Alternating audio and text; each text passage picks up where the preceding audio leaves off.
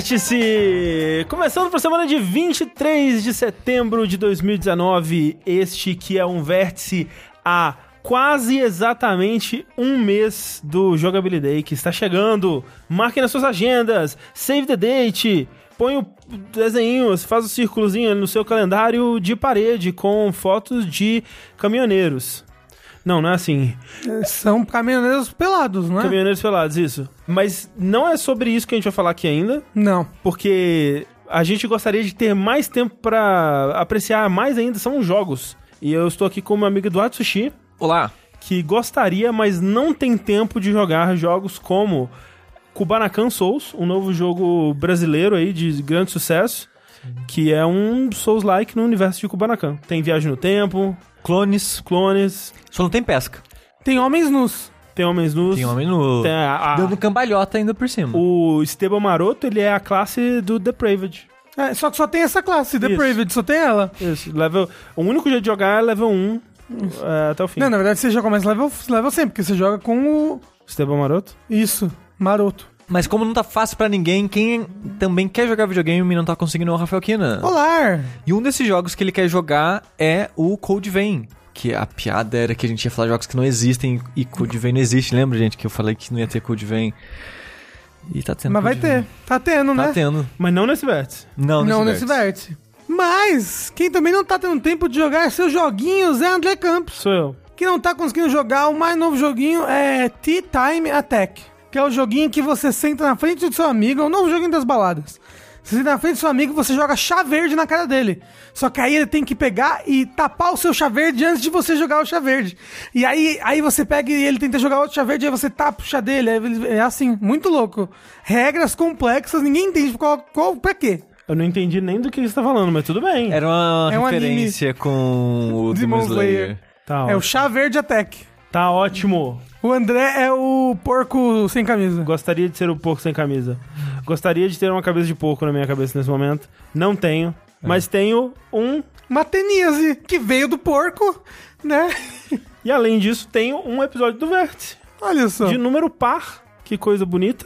Isso significa que é um episódio onde a gente fala dos lançamentos de jogos, de jogos que a gente tem jogado durante as últimas semanas. Pra você que está chegando aí é, agora e não tá entendendo porra nenhuma, é, a gente faz o vértice toda semana. Nos episódios pares a gente fala de lançamentos, nos episódios ímpares a gente fala de notícia. Esse episódio ele é postado no- nos nossos feeds como podcast.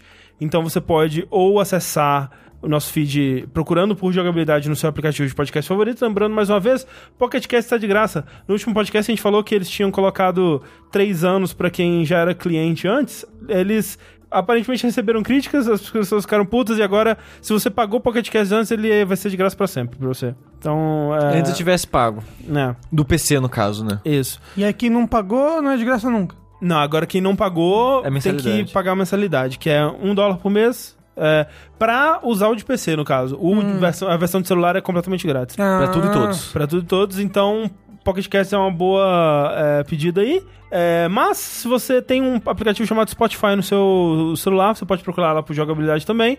E você encontra a gente na versão podcast. Mas pra você que está aqui ouvindo ao vivo, quem sabe você possa se juntar a nós aí nas próximas semanas, twitch.tv barra jogabilidade. É aqui que a coisa bonita acontece. E acontece porque pessoas como você contribuem nas nossas campanhas do Patreon, do Padrinho, do PicPay.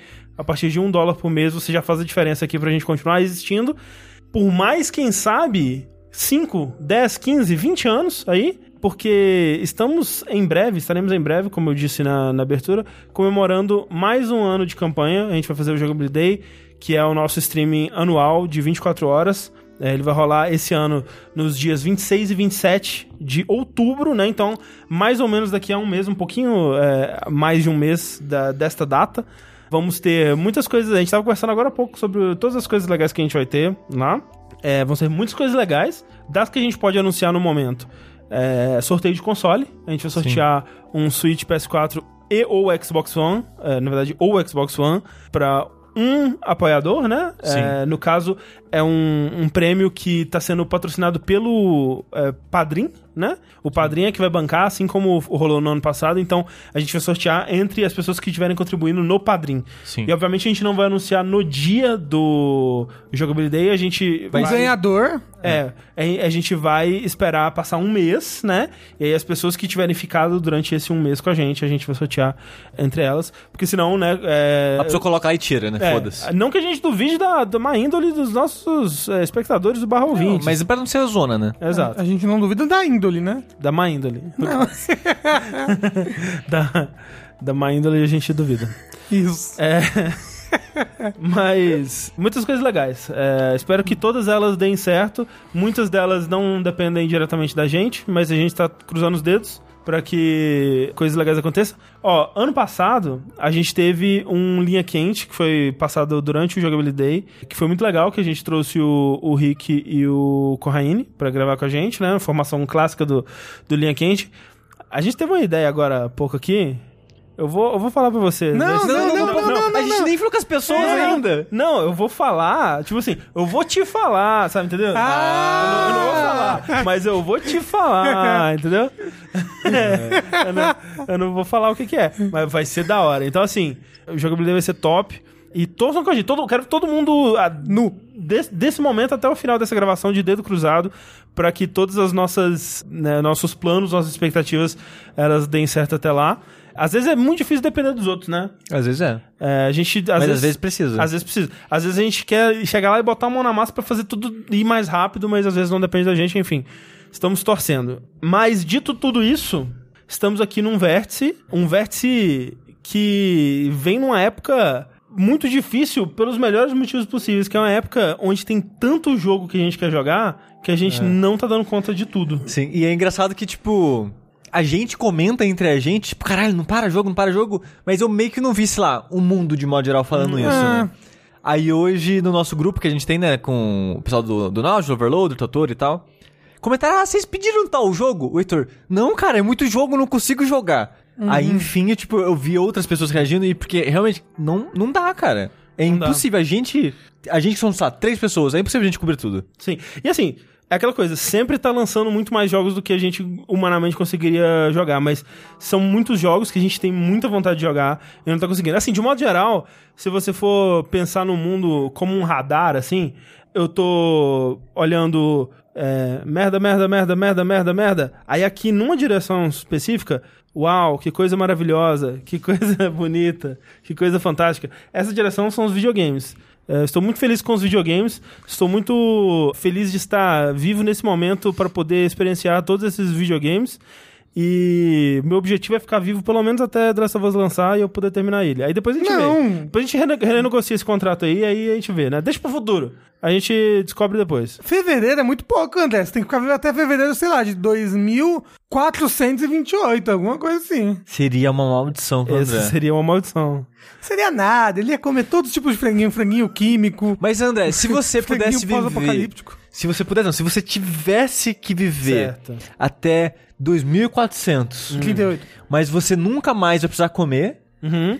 você nunca mais vai sentir dor, Ok. E você pode voar. é, parece bom? Assim, vo- vai ser meio sofrido. Porque assim. Mas você pode sofrer enquanto você voa. Porque a Você já dor de pensou nisso? existir... É, a dor de existir, ela continuará existindo.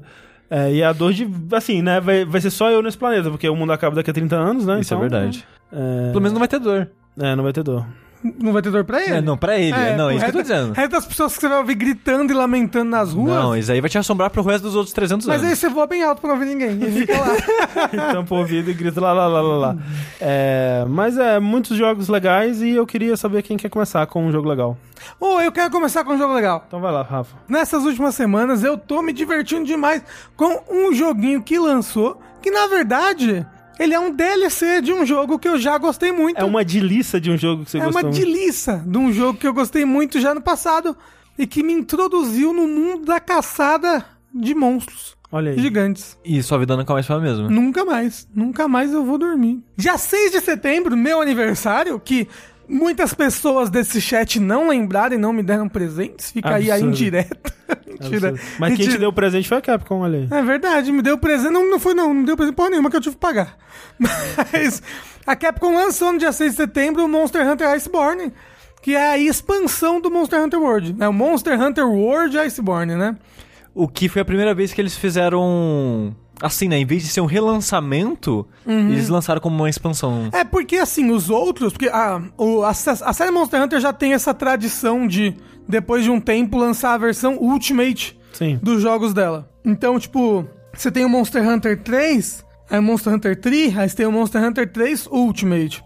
Aí você tem o Monster Hunter 4, depois de um ano, dois anos, lançou o 4 e o Ultimate. Generations, depois lançou o Generations Ultimate. E eu acho que também porque esses jogos eram de outros consoles, tipo 3DS. E o Monster Hunter era um jogo que tava preso numa época antiga. É, é. Então, mas o que esses- essas versões Ultimates traziam, principalmente, era uma campanha nova depois do final do jogo, que era o G-Rank. Porque o jogo, ele é normal, o jogo normal, ele tem o Low Rank e o High Rank, que nos jogos clássicos eram, se não me engano, até duas campanhas separadas, assim. Tipo, no single player você só tinha o Low Rank, e aí, pra você fazer o High Rank, que era uma outra historinha, você tinha que fazer o multiplayer. Pelo menos no Generations é assim, não sei se no 4, nos outros são. E aí depois, quando lançava a versão Ultimate, vinha o G-Rank. Aí, então, eles lançaram o Iceborne agora e ele funciona como uma expansão, só que ao invés de trazer o G-Rank, eles mudaram o nome pra Master Rank. Só isso. Eu acho que faz melhor. Ele, ele não tem tanto conteúdo em formato de mapa como tinham os, os outros G-Ranks, mas porque os mapas dos outros jogos eram menores, né? Aí é, essa expansão ele traz apenas um mapa novo, que é Horfrost Reach, que é essa. Pra quem tá vendo ao vivo, é uma região de gelo, que tem bastante variedade de biomas dentro dela, mesmo ela sendo uma região de gelo, que era o que não tinha no jogo base, né? No Monster Hunter World não tinha nenhuma região com parte gelada. E tem uma mecânica que tem em Monster Hunter que depende da região, se ela é ou muito quente ou muito fria, você tem que tomar alguma bebida quente ou fria, um, hot drink ou um cold drink, pra você ficar nessa região por um tempo, senão a sua estamina ou seu HP sofre com isso. E no jogo normal tinha regiões quentes no último mapa, no Elder's Recess, só que não tinha nenhuma região gelada. E aí agora essa região toda é gelada, então enquanto você tá nela, você tem que ficar mantendo o seu buff de hot drink. Dura bastante tempo o buff, ele dura tipo uns 15 minutos, então você vai renovar ele umas três vezes na caçada no máximo aí. E esse mapa é o maior do jogo até agora, né? Eu não sei se ele é maior que a floresta, porque a floresta é muito grande e a floresta é muito convoluta. É. é porque, se eu não me engano, era um dos selling points na época do anúncio, assim. Que tipo, ah, a região do gelo vai ser a maior do jogo até agora. É, ela é muito grande. Ela com certeza, se ela não é maior que a floresta, ela é a segunda maior. Ela é bem grande, ela é bem diversificada, ela tem muita verticalidade. Tipo, você vai das cavernas que estão lá no fundão da montanha até o pico da montanha. Você pode ir, então ela, ela é bem, bem legal, essa região nova. E mais legal ainda são os monstros novos que vieram com a região, né? Que vieram muitos monstros de gelo. Só tinha um monstro de gelo no jogo, que era a Legiana. E a história, inclusive, começa com o seu caçador indo atrás de uma migração estranha de legianas que tá acontecendo. Então começou a ter uma migração, tipo, fora de época, um monte de legiana indo embora. E isso tava, tava afetando o ecossistema de alguma maneira. Você segue elas e você acha essa ilha nova. E você mata De todas. Horfrost Reach. isso. Que aí você corrige o ecossistema. Como assim elas estão fugindo de mim? Vão matar todas. Aí Não, mas atrás. a, a- você percebe que talvez o que esteja causando isso é o aparecimento de um Elder Dragon que todo mundo achava que era só uma lenda, uou, que é a Velcana, que é o flagship monster dessa edição. Né? Flagship monster é o monstro da capa, é o monstro principal dessa edição. E ela é, é um Elder Dragon de gelo muito legal. Eu, eu, eu ainda não zerei o DLC, porque ele tem umas boas horas de jogo, ele deve ter umas 30 horas. Pelo menos, na verdade, se você for ver o pós-game dele, né? Ele deve ter muito mais do que isso. Isso você tá contando só a região nova. Porque, além disso, eles colocaram monstros novos nas regiões antigas também, ah, mas né? você tem que fazer eles pra progredir a história. Ah, então você tem ok. na história. Porque quando você chega nessa região nova, você estabelece uma nova cidade lá, que é Celiana. E essa nova cidade, inclusive, é muito melhor que a cidade antiga. Nossa, mas é muito melhor. Que a cidade antiga, as coisas ficam super longe uma da outra. Você começa num ponto da cidade, aí pra ir comer você vai na puta que pariu, aí pra ir no ferreiro você vai na outra puta que pariu, tem que andar um monte. E a cidade é tudo pertinho, concentrado, que nem eram as outras cidades de Monster Hunter antigamente. Então, tipo, ela é muito melhor. O Gathering Hub dela, que o Gathering Hub é a região em que você consegue ver os outros players que estão no seu mundo ali andando. E você. Normalmente é a região pra você organizar um multiplayer. Você pode. Você pode fazer várias coisinhas, atividades com outros players lá dentro. É, o Gather Hub tá perfeito. Ele tem tudo que você precisa lá dentro. Então, pra você não precisar ficar saindo de lá o tempo todo, que nem é o Gathering Hub de Astera, que é a cidade que tinha no outro. Então, tipo, tá bem, bem legal. O Gathering Hub, inclusive, ele é, ele é tipo uma sauna gigante que tem. Todo mundo nu. Mas as pessoas podem ir nas, nas fontes termais e ficarem nus, assim, brincarem. Você pode ir no, no banho de pé e ficar brincando com seu gatinho, aí você segura ele em cima da água, aí ele fica É assim que batendo os o pezinho na água. jovens chamam hoje em dia, bater pezinho na água. Isso.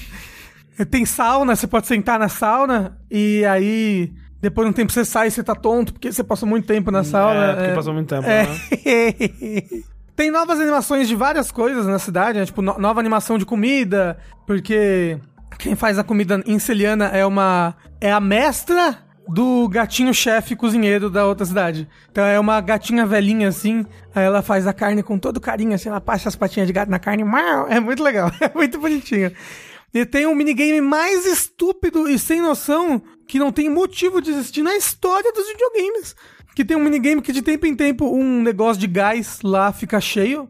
E você pode usar esse negócio de gás. De gás não, de reserva de gás fica cheio. Você pode usar isso pra aquecer a caldeira do, do Gathering Hub. E aí é um minigame que tipo, você tem três botões: X, quadrado e triângulo. E você aperta eles numa ordem. E aí, dependendo da ordem, dá sim ou não. E você fica fazendo a. Você, você encaixar aleatoriamente. Você né? fica aleatoriamente, x quadrado triângulo, errado. Quadrado triângulo x, errado. x quadrado triângulo, certo. É, aí você vai pro, pro próximo. x quadrado triângulo, errado. x quadrado triângulo, errado. Tanto que tem um botão pra você segurar pra ele ficar fazendo automaticamente x quadrado triângulo. sem parar. x quadrado É triângulo, x quadrado triângulo, x quadrado triângulo. Mas você pode fazer outras ordens se você quiser. Inclusive, né, você tem um sexto de chance de ser x quadrado triângulo, que é a ordem básica, um, um dois, três. Não, é um minigame muito inútil. What the f... Pra que, que serve isso? No Você ganha um monte de coisa. É a melhor coisa do jogo. Não, não, não. Tipo, você ganha, você ganha um monte de poção, max potion, ração. E aí, ele dá um ticket que só ele dá, uma vez por semana, se você fizer ele dar, que você pode trocar esse ticket por um, um item mais raro de um certo tipo de monstro. Olha só. Então, tipo, você tem que fazer. Pelo menos uma vez por semana. É, e aí você pode só ficar segurando R2 até acabar o seu recurso natural. Aí você vai jogando e o recurso natural vai enchendo. Aí quando ele encher de novo, você vai lá e fica apertando R2 de novo até, até dar certo a, a sorte. Caralho, tomando- Tá ótimo. Assim, o minigame é, ele é útil porque ele te dá coisas boas, mas ele é um minigame muito bosta, assim, é muito bosta. A animação dele é super legal. É super bacana, porque fica os gatinhos tentando te ajudar, vai, pula. Aí acontece umas coisinhas que o gatinho te mostra o que, que você tem que fazer. E aí fica um, um. Não é um anão, é um Iverian lá que ele fica te incentivando. E aí quando estoura a caldeira, aí tem uma animação super irada da caldeira estourando, que é o que você tem que conseguir. Você tem que estourar a caldeira de tanto gás. Aí a Handler, né, que é aquela menina que te ajuda, ela vem correndo assim, tipo, muito louca e começa a botar batata doce dentro da caldeira antes dela explodir. Aí a caldeira explode, os gatos saem voando, aí ela vem e começa a comer as batatas doces. Tá Então o que você tá me dizendo é que Monster Hunter ou Joyce Born é um jogo que é ruim de jogar, mas bonito de ver a animação. Não, não Monster Hunter World Iceborne. Tô falando esse jogo da, da caldeira, especificamente. Porque, pelo amor de Deus, o jogo tá uma de... Olha, nossa, André. Uma de... Ó. Hum, ó, eu lambendo meus beijos aqui. Uma delícia de jogar, André. Nossa senhora. Primeiro, eles botaram mecânicas novas pra todas as armas. E principalmente mecânicas que tem a ver com uma nova gadget que todos os hunters que compraram Iceborne têm. A Clutch Claw. Que todo mundo tem aquela besta que fica no, no braço que você po- podia tirar, certo? As armas precisavam guardar pra tirar aquele negócio. Você precisava guardar a sua arma pra tirar. Agora ninguém mais precisa guardar a arma pra tirar. Mas aí agora, nesse, nessa sua besta que fica no braço pra tirar, você tem também uma corda que você atira e agarra no monstro. Então, no meio dos seus combos, e aí cada arma é diferente, em partes diferentes do combo, você pode atirar esse negócio, grudar no monstro e dar um combo enquanto está grudado no monstro. E aí esse combo pode, dependendo da arma, ele vai derrubar uma parte do monstro, e aí essa parte do monstro você usa pra. Ele vai derrubar tipo uma munição. Então, uma munição especial pra você botar na sua besta de braço e atirar no monstro. E normalmente é tipo munição de dragão, munição de piercing. São boas munições que dropam.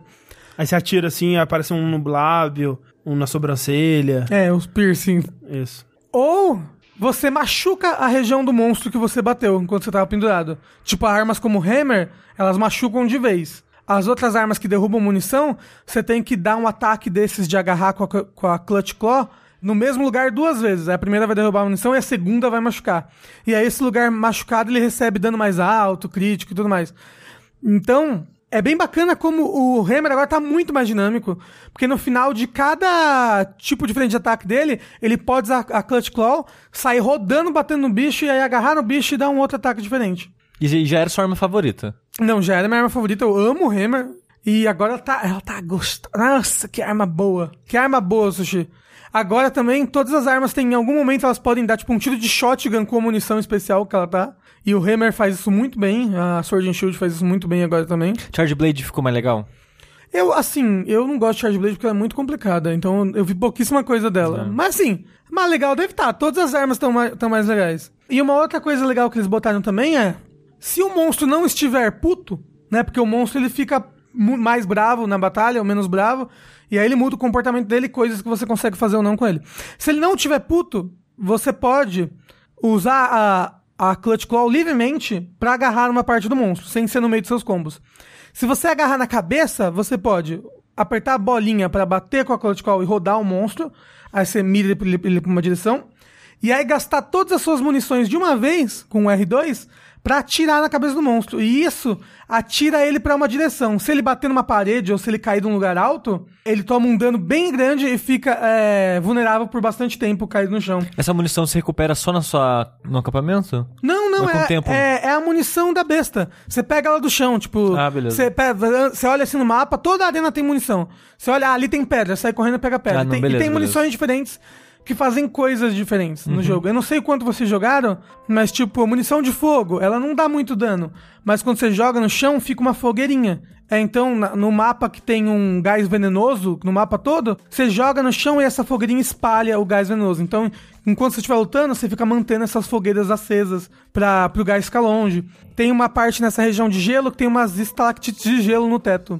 Você, ati- se você atirar um- uma munição de fogo ali, a fogueirinha que fica, fica derretendo a, esta- a estalactite constantemente. Pode cair em cima do monstro e dar dano nele. Isso aqui. Ou em cima de você e ficar te dando dano também. É a vida. Acontece. Mas é, então você pode usar essas munições pra interagir. E agora que as armas não precisam. Você não precisa guardar elas pra atirar, todas as armas podem utilizar essa munição bem mais de boa. E os monstros novos estão muito, muito bons. Tem muito monstro novo, muito. Tem muita subespécie nova que eu gosto bastante. Tipo, no vídeo que, tava, que o pessoal tava vendo ao vivo agora, tava mostrando o Viper Tobicadat. O Tobicadat é um monstro da floresta, um monstro do comecinho do jogo, e que ele é um monstro de choque, né? E ele se comporta de uma certa maneira ali na floresta. Esse Viper Tobicadat, apesar dele ser um Tobicadat, só que ao invés de choque é um Tobicadat de veneno, os ataques dele são todos diferentes.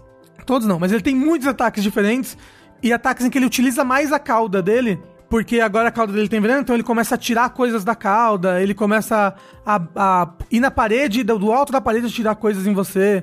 Nessa expansão, né, no Iceborne, eu acho que tem quase todos os flagship monsters, que era algo que eu quando eu joguei o Generations, depois eu senti a falta de jogar o Monster Hunter, World, de não ter esses monstros clássicos da franquia, e eles quase todos vieram agora. Então você diria que agora o jogo ele tá melhor que o Monster Hunter Generations. Acho Talvez, viu? É mesmo? Talvez. Achei que ia dizer que não. Eu não sei porque o Generations ele tem um ritmo de combate que me agrada mais. Que é mais. mais organizado. ele é mais lento. Não, não, não só ele é mais lento, ele é mais organizado mesmo. Ele é mais clássico, ele é mais travado. Eu- Burocrático. É isso. E, e o World é muita loucura acontecendo, né? No mapa tem muita coisa acontecendo, muita loucura. E os monstros eles agem mais organicamente no World, né? Então, tipo, eu gosto do jeito como o World funciona. Só que no final das contas, é, o Generations me agradava mais esse combate velho dele. Me agradava bastante. Eu ficava bem feliz quando eu jogava. Agora, esse, como ele botou a variedade que o Generations tinha, não tanto com o Generations, pelo amor de Deus, mas uma boa variedade de monstros que entraram agora. Eu vou te falar que ele, que ele tá, tá lá, hein? Ele tá. Ele, ó, agora eu diria que ele é completinho, redondinho, assim. A versão Ultimate mesmo do jogo. Você, mas você sabe que vai ter mais expansão ainda pra ele. né? A expansão vai ter, por exemplo, tem um monstro clássico que não entrou, que é o Rajang. Que ele é um, é, que é um monstro que eu já falei de- deles pra- dele pra vocês, que ele é baseado no Goku. Uhum. No Goku Super Saiyajin, né? E ele é, ele é um macaco, e ele é um macaco todo escuro, escuro, parece o... Como é que é o nome do, do, do, do Goku quando vira macaco grande? Saburu? Su... Ou, ou Zaru. Ozaru. Ele parece o Ozaru. E aí quando ele fica bravo, ele fica todo loiro. E com choque, fazendo. bzzz, E ele começa a tirar laser pela boca. Ele é, ele é muito um Super Saiyajin. E se você cortar a cauda dele, que é dificílimo, ele não consegue mais virar o Super Saiyajin. Ele fica só como o Ozaru. Tá aí. É, e, ah, então, esse é um monstro clássico que vai entrar em outubro agora. E vão vir mais monstros Mas depois. você sabe se vai ter outras expansões do nível da Iceborne ou eles vão Eles não falaram nada. Eles não falaram nada sobre se vão ter outras expansões. Até porque o Iceborne botou o Master Rank, que é. O G-Rank é tipo, é o Sim, rank sim. maior. Nunca teve nenhum rank maior do que esse Sei. no jogo. Mas agora- Porque quando vai pro, pro G-Rank, você tem agora todos os monstros antigos, só que agora é G-Rank. Então, eles têm ataques novos, todos os monstros antigos, todos os monstros que tinham antes, têm ataques novos, e eles são mais agressivos e mais rápidos, e eles têm armaduras novas. E armas novas também, que evoluem das armas antigas deles. Quem que é Monster Hunter tem Monster Hunter pra caralho. É, não, e, a- e as, as armaduras novas dos monstros são novas mesmo, com designs novos, e são muito bonitas, muito bonitas. Você preferiria um novo DLC ou Monster Hunter 2 agora? Daqui a, vamos dizer, um ano, dois anos? Monster Hunter 2. Ah, É. o World Ah, 2, no caso. O World 2. Só que aí, que nem eles fizeram com os outros, aproveita tudo que Ah, já tem sim. nesse, com todos Não. esses monstros que botaram. Tipo, eles botaram o Glavenus, que é um monstro do Generations, que eu amava. Que é aquele monstro que o nome dele no japonês é Dinovaldo. é maravilhoso, Dinovaldo. Dinovaldo. E aí o Glavenus, ele é, ele é um Tiranossauro Rex, só que a cauda dele é um- uma espada. E aí ele, ele afia a cauda na boca e deixa ela quente, porque ele é um bicho de fogo. Sei. E aí ela- ele, tipo, corta as coisas com uma lâmina quente. Aí nesse daqui tem um, tem um Glavenus novo, que é o Acid Glavenus, alguma coisa assim. Que aí é um Glavenus de ácido. E os movimentos dele são baseados em katana, enquanto os movimentos do Glavenus são baseados em espada medieval, tradicional. Sei. Então o jeito como ele se move e ataca com a cauda é muito diferente, é muito bacana. Falaram ali no chat que a equipe do Monster Hunter já falou que esse vai ser a última DLC grande, né, pago e tal, do World. Até porque ele tem o preço de um meio jogo aí. Ele deve ser uns 30 dólares. É, aqui no Brasil, obviamente, ele é cento e caralhada reais, né? Mas levando em consideração a quantidade de coisa que ele tem, parece um preço justo. Ah, não, ele tem muita coisa. Eu acho que é um preço justo. Porque norma... antigamente, no meu tempo, a gente comprava um jogo novo. Quando chegava a versão Ultimate. E aí passava o save do jogo normal pra Ultimate. Ou seja, continuava que nem a gente continuou Sim, o DLC e pagava agora. o preço inteiro. E pagava um preço inteiro. Ele não é standalone, gente. O, o- todo o conteúdo dele vem depois do conteúdo do jogo que É, você jogou. Exato, se você quiser só jogar a parte de gelo, você não pode. Você tem que não, jogar não, o não. jogo. É, até porque a história dele meio que continua a história do jogo. e ele é o Master Rank, né? Ele é o, ele é o rank de dificuldade que vem depois do High Rank. Então sim. você tem que jogar o jogo normal. Monster Hunter World Iceborne. Foda pra caralho. Já que o Rafa tava falando aí de um joguinho que tem barra de estamina, por que não falar de um outro jogo que tem barra de Remnant from the estamina? Ashes. Exatamente, não. Esse você vai falar daqui a pouco. Que é o The Surge 2. Que é uma continuação do The Surge 1, que não é um jogo lá mais incrível do mundo, né? Mas é uma continuação, continuação mesmo, assim? Tipo, é o mesmo protagonista? Não, aí que tá. No 1, você tem um protagonista com nominho, historinha, uma personalidade entre aspas. Ele é um personagem já pronto. É, daquelas, né? Por isso que eu coloquei entre aspas. Mas ele é um personagem que existe ali. Os caras definiram que ele é, não é você. O 2 é ao contrário. Você cria personagem e o cara do 1 ele aparece Ah. durante o jogo. Você acha, você encontra ele algumas vezes e tal. E ele se passa dois meses depois do 1. Ah, é pouco tempo. É, porque o 1, a parada é que deu a treta, as máquinas estão malucas, uou! Na fábrica, numa Sim. fábrica. E o jogo todo se passa na fábrica, não é? Isso. Ele tem os DLCs que são em áreas adjacentes à fábrica, como se fosse parque de diversões ligados à fábrica, mas tudo ali na mesma região. O 2, ele se passa numa cidade. Quando deu a treta toda do final do 1, um, deu uma treta num avião, aí esse avião caiu no meio da cidade, aí quando caiu no meio da cidade, as tretas foi passando pra lá. Não vou entrar no detalhe da história, foda-se a história desse jogo. é Aconteceu um apocalipse, não é? É, mais ou menos. Um robô, robô, robocalipse. É, tá, tá em processo. No 2 tá em processo, porque o 2 agora já tá no resto do mundo, né? Mas peraí, eu preciso saber. É uma. Máquinas que transformam as outras pessoas em máquinas. Começa a parafusar coisas em você, é isso? Não. É porque é isso que acontece na cutscene do 1. É, eu só lembro disso, não. Foi bem não, chocante. Não, é que no 1, você. A, a ideia do 1 é que você ia ser um funcionário de trabalho pesado na fábrica. Então você tem um exoesqueleto pra por- trabalhos manuais. é, e porque você não. Você era cadeirante, né? Isso. Isso. Você aceitou o trabalho porque você era cadeirante e com o exoesqueleto você conseguiria se mover de novo e tal. Uhum. No jogo, como agora tá na cidade, você encontra muita gente sem. Uhum. Sem exoesqueleto. Sem exoesqueleto. Se- A maioria dos inimigos, obviamente, são inimigos com exoesquele- com exoesqueleto, senão o combate seria muito fácil. Mas você encontra, tipo, vários NPCs, pessoas, no começo do jogo, os inimigos sem exoesqueleto e tal, porque faz sentido, você tá no meio da cidade, né? E você começa o jogo fugindo da prisão, então tem muito prisioneiro que não tem exoesqueleto, só tá lá, fu- fugindo da prisão também, sabe? E aí você bate neles? Aí você bate neles, eles estão batendo em você, você tá batendo Ah, neles. que absurdo. Por que, que eles estão batendo? Que absurdo. Eu não, não vou entrar em muitos detalhes do mundo e tal, foda-se, porque, como eu já falei, a história desse jogo é, é uma das piores coisas dele, junto com a, a arte, o visual, o concept. Não o concept art, mas o design de arte do Direção jogo. de assim. arte. É, a direção é isso. é. É terrível. Tipo, é sem graça, pouco Mas inspirada, peraí, é é feio. sem graça ou pouco inspirado ou terrível? Isso São é duas tudo, coisas tudo, é, diferentes. é tudo junto. Ok, então é terrível misturado. e sem graça e pouco inspirado. É, é. Ok. Ah, O 1 já tinha muito essa crítica, né? Que o pessoal falava que você passava um só dentro daquela fábrica, e tudo era muito igual e blá blá blá. É, tá melhor porque na cidade tem mais ambientes, tem mais um pouco, uma variedade um pouco maior. Tipo, você começa na cidade, aí você vai pra uma parte que é mais um cais, aí você vai pra uma parte que é uma floresta, aí você vai, sei lá, pro esgoto, né? tem mais variedade. Mas é tão sem graça. Clichê, visual- genérico. É, tipo, não sei. é, visualmente o jogo realmente ele não, não tem nada. E nem digo só da parte de design, assim. Tipo, tecnicamente o jogo também ele é bem simples, ele não é muito bonito. Ele, que nem eu tava comentando, né, no stream que a gente fez ontem, o jogo tem 9 GB. Nossa, que porque as- pequeno. as texturas, a parte técnica dele sim não é nada muito impressionante, né? Então, acho até bizarro que o jogo agora ele tem um, um mapa mais interconectado, porque o, o 1 ele tem a fábrica, né? E você meio que vai mudando entre áreas, mas elas não se conectam muito, elas não conversam muito entre si.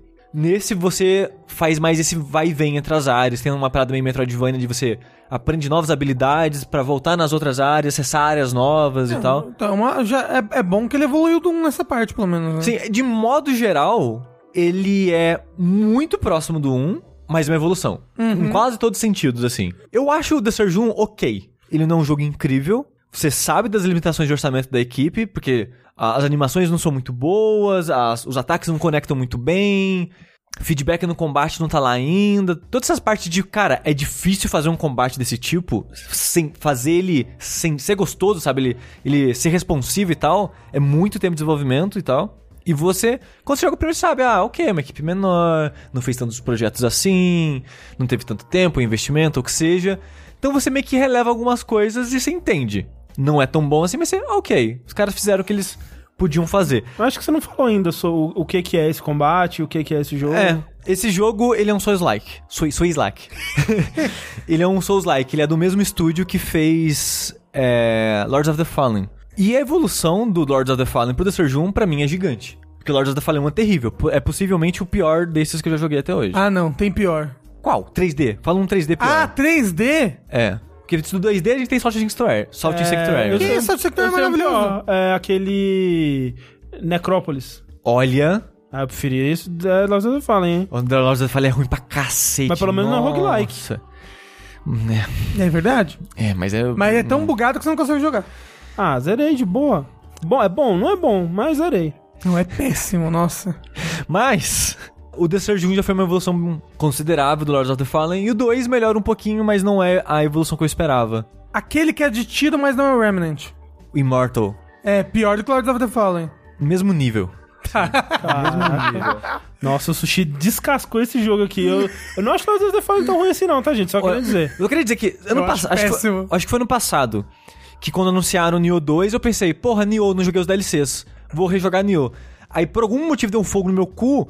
Eu comecei a jogar. Eu joguei todos os Souls que tinha saído na, pra- até então, tipo 3D, sabe? e eu, eu platinei, fiz os DLCs do The Surge, aí joguei Nioh, aí joguei Lords of the Fallen, joguei um monte de jogo. E, cara, Lords of the Fallen é de longe o pior de todos. E Ashen. Não, o Lashen é melhor. Ok. De qualquer forma, The Surge 2 é um Souls-like e ele tem coisas muito interessantes pra esse gênero, né? O que eu gostava do 1 é que, tipo, você fala, nossa, é cheio de defeito, né, não é tão bom, tem isso, tem aquilo. Mas eu sempre gostei de algumas ideias dele. A ideia principal do combate é que você mira em partes diferentes do inimigo. Você pode mirar na cabeça, nos braços, nas pernas e no, no, no peito, né? Isso porque, como ele tinha essa ideia do exoesqueleto, né, de você ir montando, digamos assim, seu mecha em você, você pegava essas peças dos outros inimigos. Então, quando você estava enfrentando um inimigo com um braço que você não tinha, você tinha que, sei lá, mirar no braço dele pra fragilizar ele e quando você finalizar o inimigo, que ele tem uma animaçãozinha de, sei lá, cortando o braço fora, tipo execução a la God of War, você tirava aquela peça dele. Só que é um conceito estranho, porque como você danificou ela pra conseguir extrair ela, você não pegava ela inteira, você pegava meio que a blueprint cri- pra replicar e criar. Você faz uma engenharia reversa. Exato. E quando você já tem a peça, você ganha material pra dar upgrade naquele membro. Então, por exemplo, eu tô enfrentando um inimigo que eu tenho toda aquela armadura que ele tá vestindo. E se eu, sei lá, cortar o braço dele fora, eu ganho minério, digamos assim, entre aspas, pra dar upgrade no meu braço pra um rank maior. E até a maneira como o upgrade funciona no 2 melhoraram muito. E eu tô muito feliz com o que eles fizeram aqui. Porque no 1 era assim, conforme você vai jogando, vai progredindo, vai aparecendo novos inimigos com novas roupas e a qualidade da peça que você pegava dependia da roupa que o inimigo estava usando. Uhum. Agora os inimigos têm level e o level representa a qualidade da peça que ele vai te dar. Hum. As armas do jogo vão de de level 0 até level 10. Então se você matou o inimigo level 3 e marca né, do lado da barra de vida dele 3, você sabe, ah, dele eu vou pegar um minério 3. Vou pegar né, uma peça 3. Então se eu tô com o equipamento 2, eu vou se eu ficar farmando esse inimigo rapidinho aqui, eu consigo pro, pro level 3. E pera, no 1 não era assim? Não, não era específico por roupa. Ah. E o jogo não te avisava qual roupa era qual level, qual roupa ia Ah, te dar tá. o quê. Entendi. Nesse, às vezes, você acha inimigo com a roupa do começo do jogo, no final, só que no, no final, ou ele te dá uma- itens melhores, digamos assim. Sei. Eu prefiro isso porque agora você também pode desmontar essas peças, tipo, ah, isso aqui é pra dar upgrade 9. Você pode desmontar ele pra fazer a peça de 8, de 7, de 6, de 5, porque uma coisa ruim do 1 era, beleza, tô lá no final do jogo, os inimigos estão dando só agora peças de level alto pra dar upgrade pra peças altas.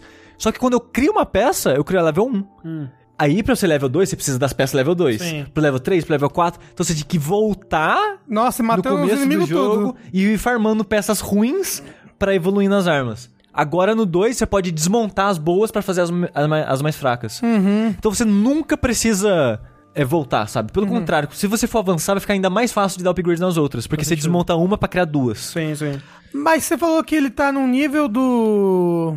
Do The Surge 1, assim, só que melhor. Tipo, é, é evolução. Uhum. Mas o- os DLCs do, do The Surge 1 já eram um nível melhor do que o jogo base, não? Era melhor porque o level design era mais interessante, eles conseguiram fazer ambientes mais variados, que saía da fábrica. Tipo, o primeiro DLC era num parque de. meio que num parque de diversão de um herói desse mundo. E era tipo de dia, no sol, então mudava isso. E ele era, ele era mais bem-humorado. Porque a história, o- o- a vibe do primeiro não é muito boa, sabe? Tipo, ele se leva a sério demais e é ruim a história que ele tá contando. Então, quando você vai pro ar mais divertido, engraçado assim, você, tipo, você se diverte mais do que aquela sério sem graça.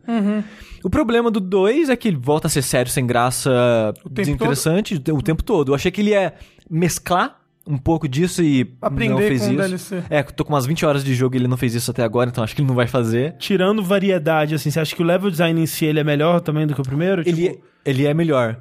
posicionamento de inimigos, exploração, essas coisas? Sim, é melhor. Ele, ele encavala menos inimigo, porque não tinha um, um problema dele colocar muitos inimigos juntos. Esse jogo ele não funciona com muitos inimigos. Ah, não. Você tinha um corredor e você precisava passar no corredor várias vezes. O corredor tinha, tipo, cinco inimigos. Tinha É. que parar e matar todos os inimigos, senão eles tinham... Aí tá mais distri- melhor distribuído, digamos assim. E uma coisa que ele faz melhor, os mapas que eu não tava comentando, eles são mais interconectados, então até mesmo dentro da própria, por exemplo, a área que eu falei que você começa o jogo, né, depois que sai da prisão, é o centro da cidade. Você vai ir e voltar de lá várias vezes, porque tipo, você tá no centro, aí você descobre que você tem que ir pra um lugar. Aí quando você faz lá, você volta pro centro e do centro você vai pra um outro lugar. Então é meio que o hub do jogo. Sei.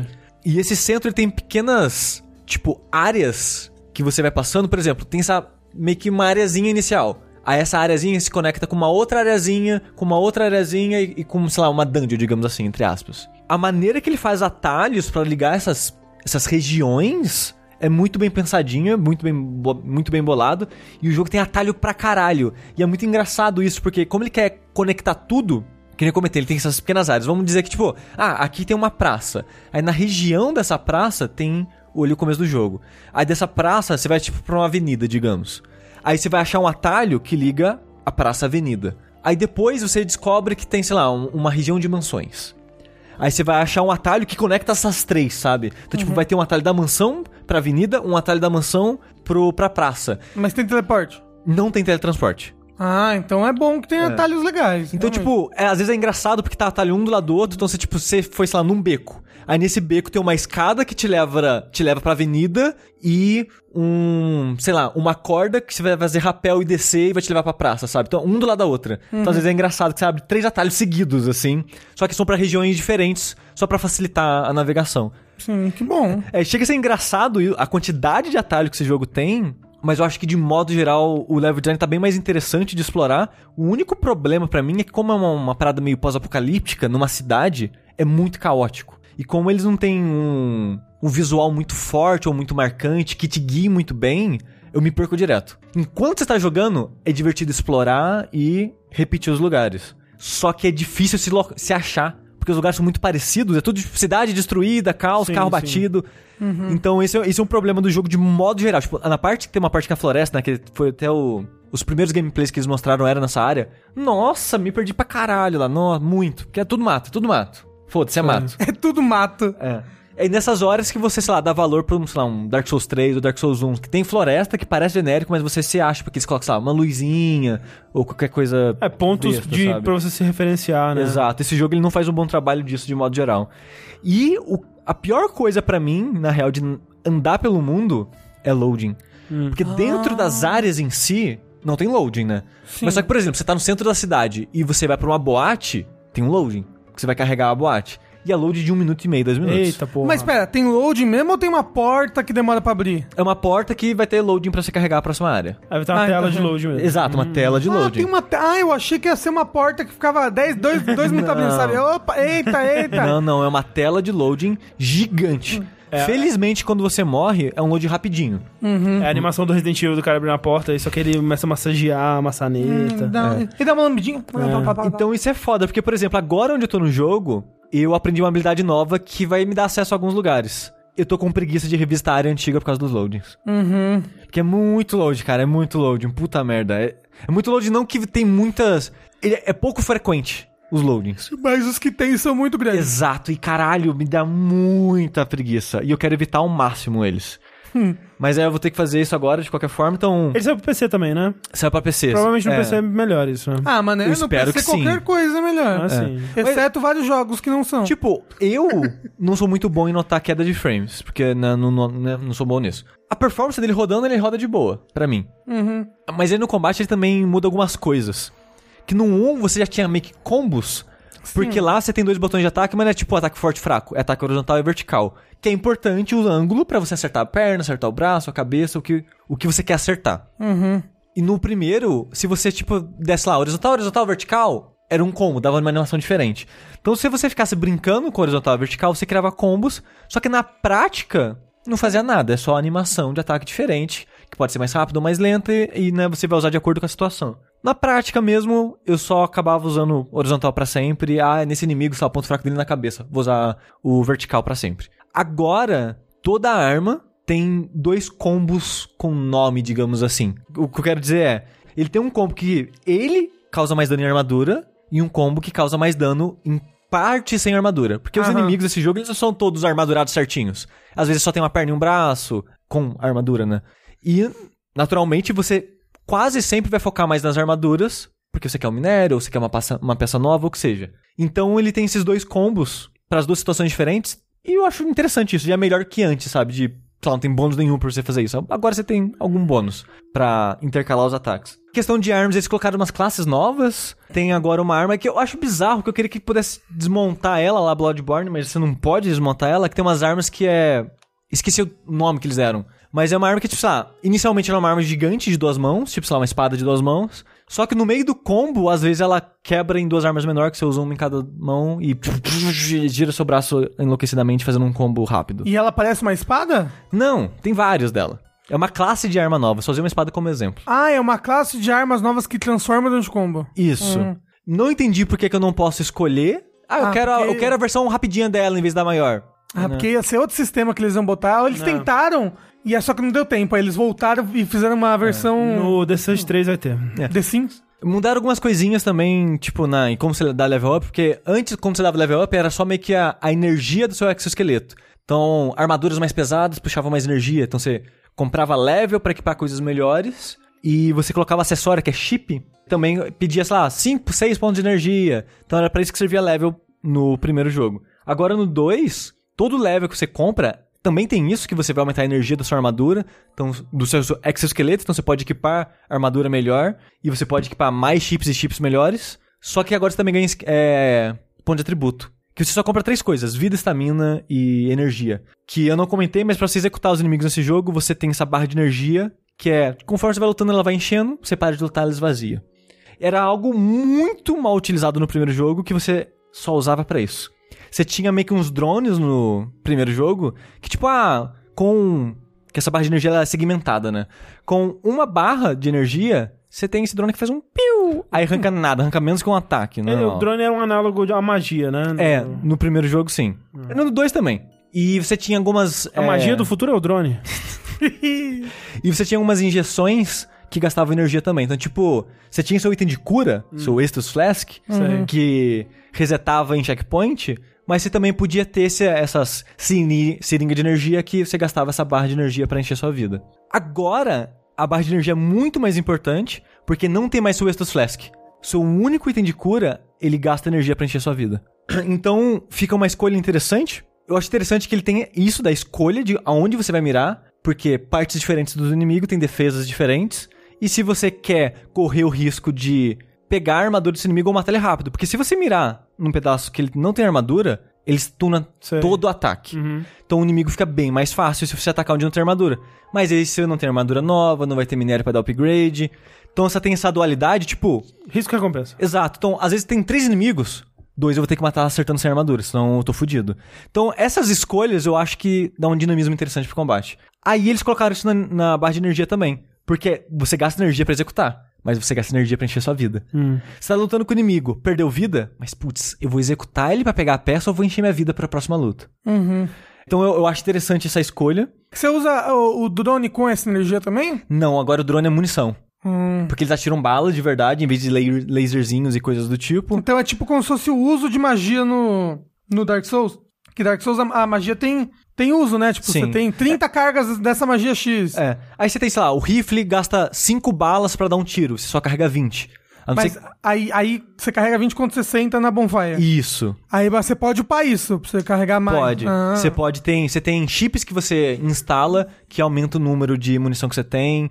E uma parada que esse jogo tem também, que já tinha no primeiro, mas agora tá mais bem pensado, é quando você completa um set de armadura, você ganha bônus. Uhum. Aí tem as armaduras que, sei lá, quando você executa alguém, você ganha 10 balas, por exemplo. Uma coisa que eu queria perguntar desse jogo, que eu não lembro direito do 1, porque eu joguei pouco.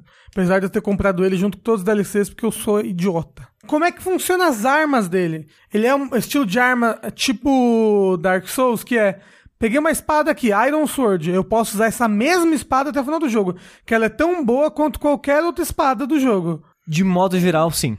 Ah, então é, eu acho, quando eu acho armas, eu acho armas diferentes.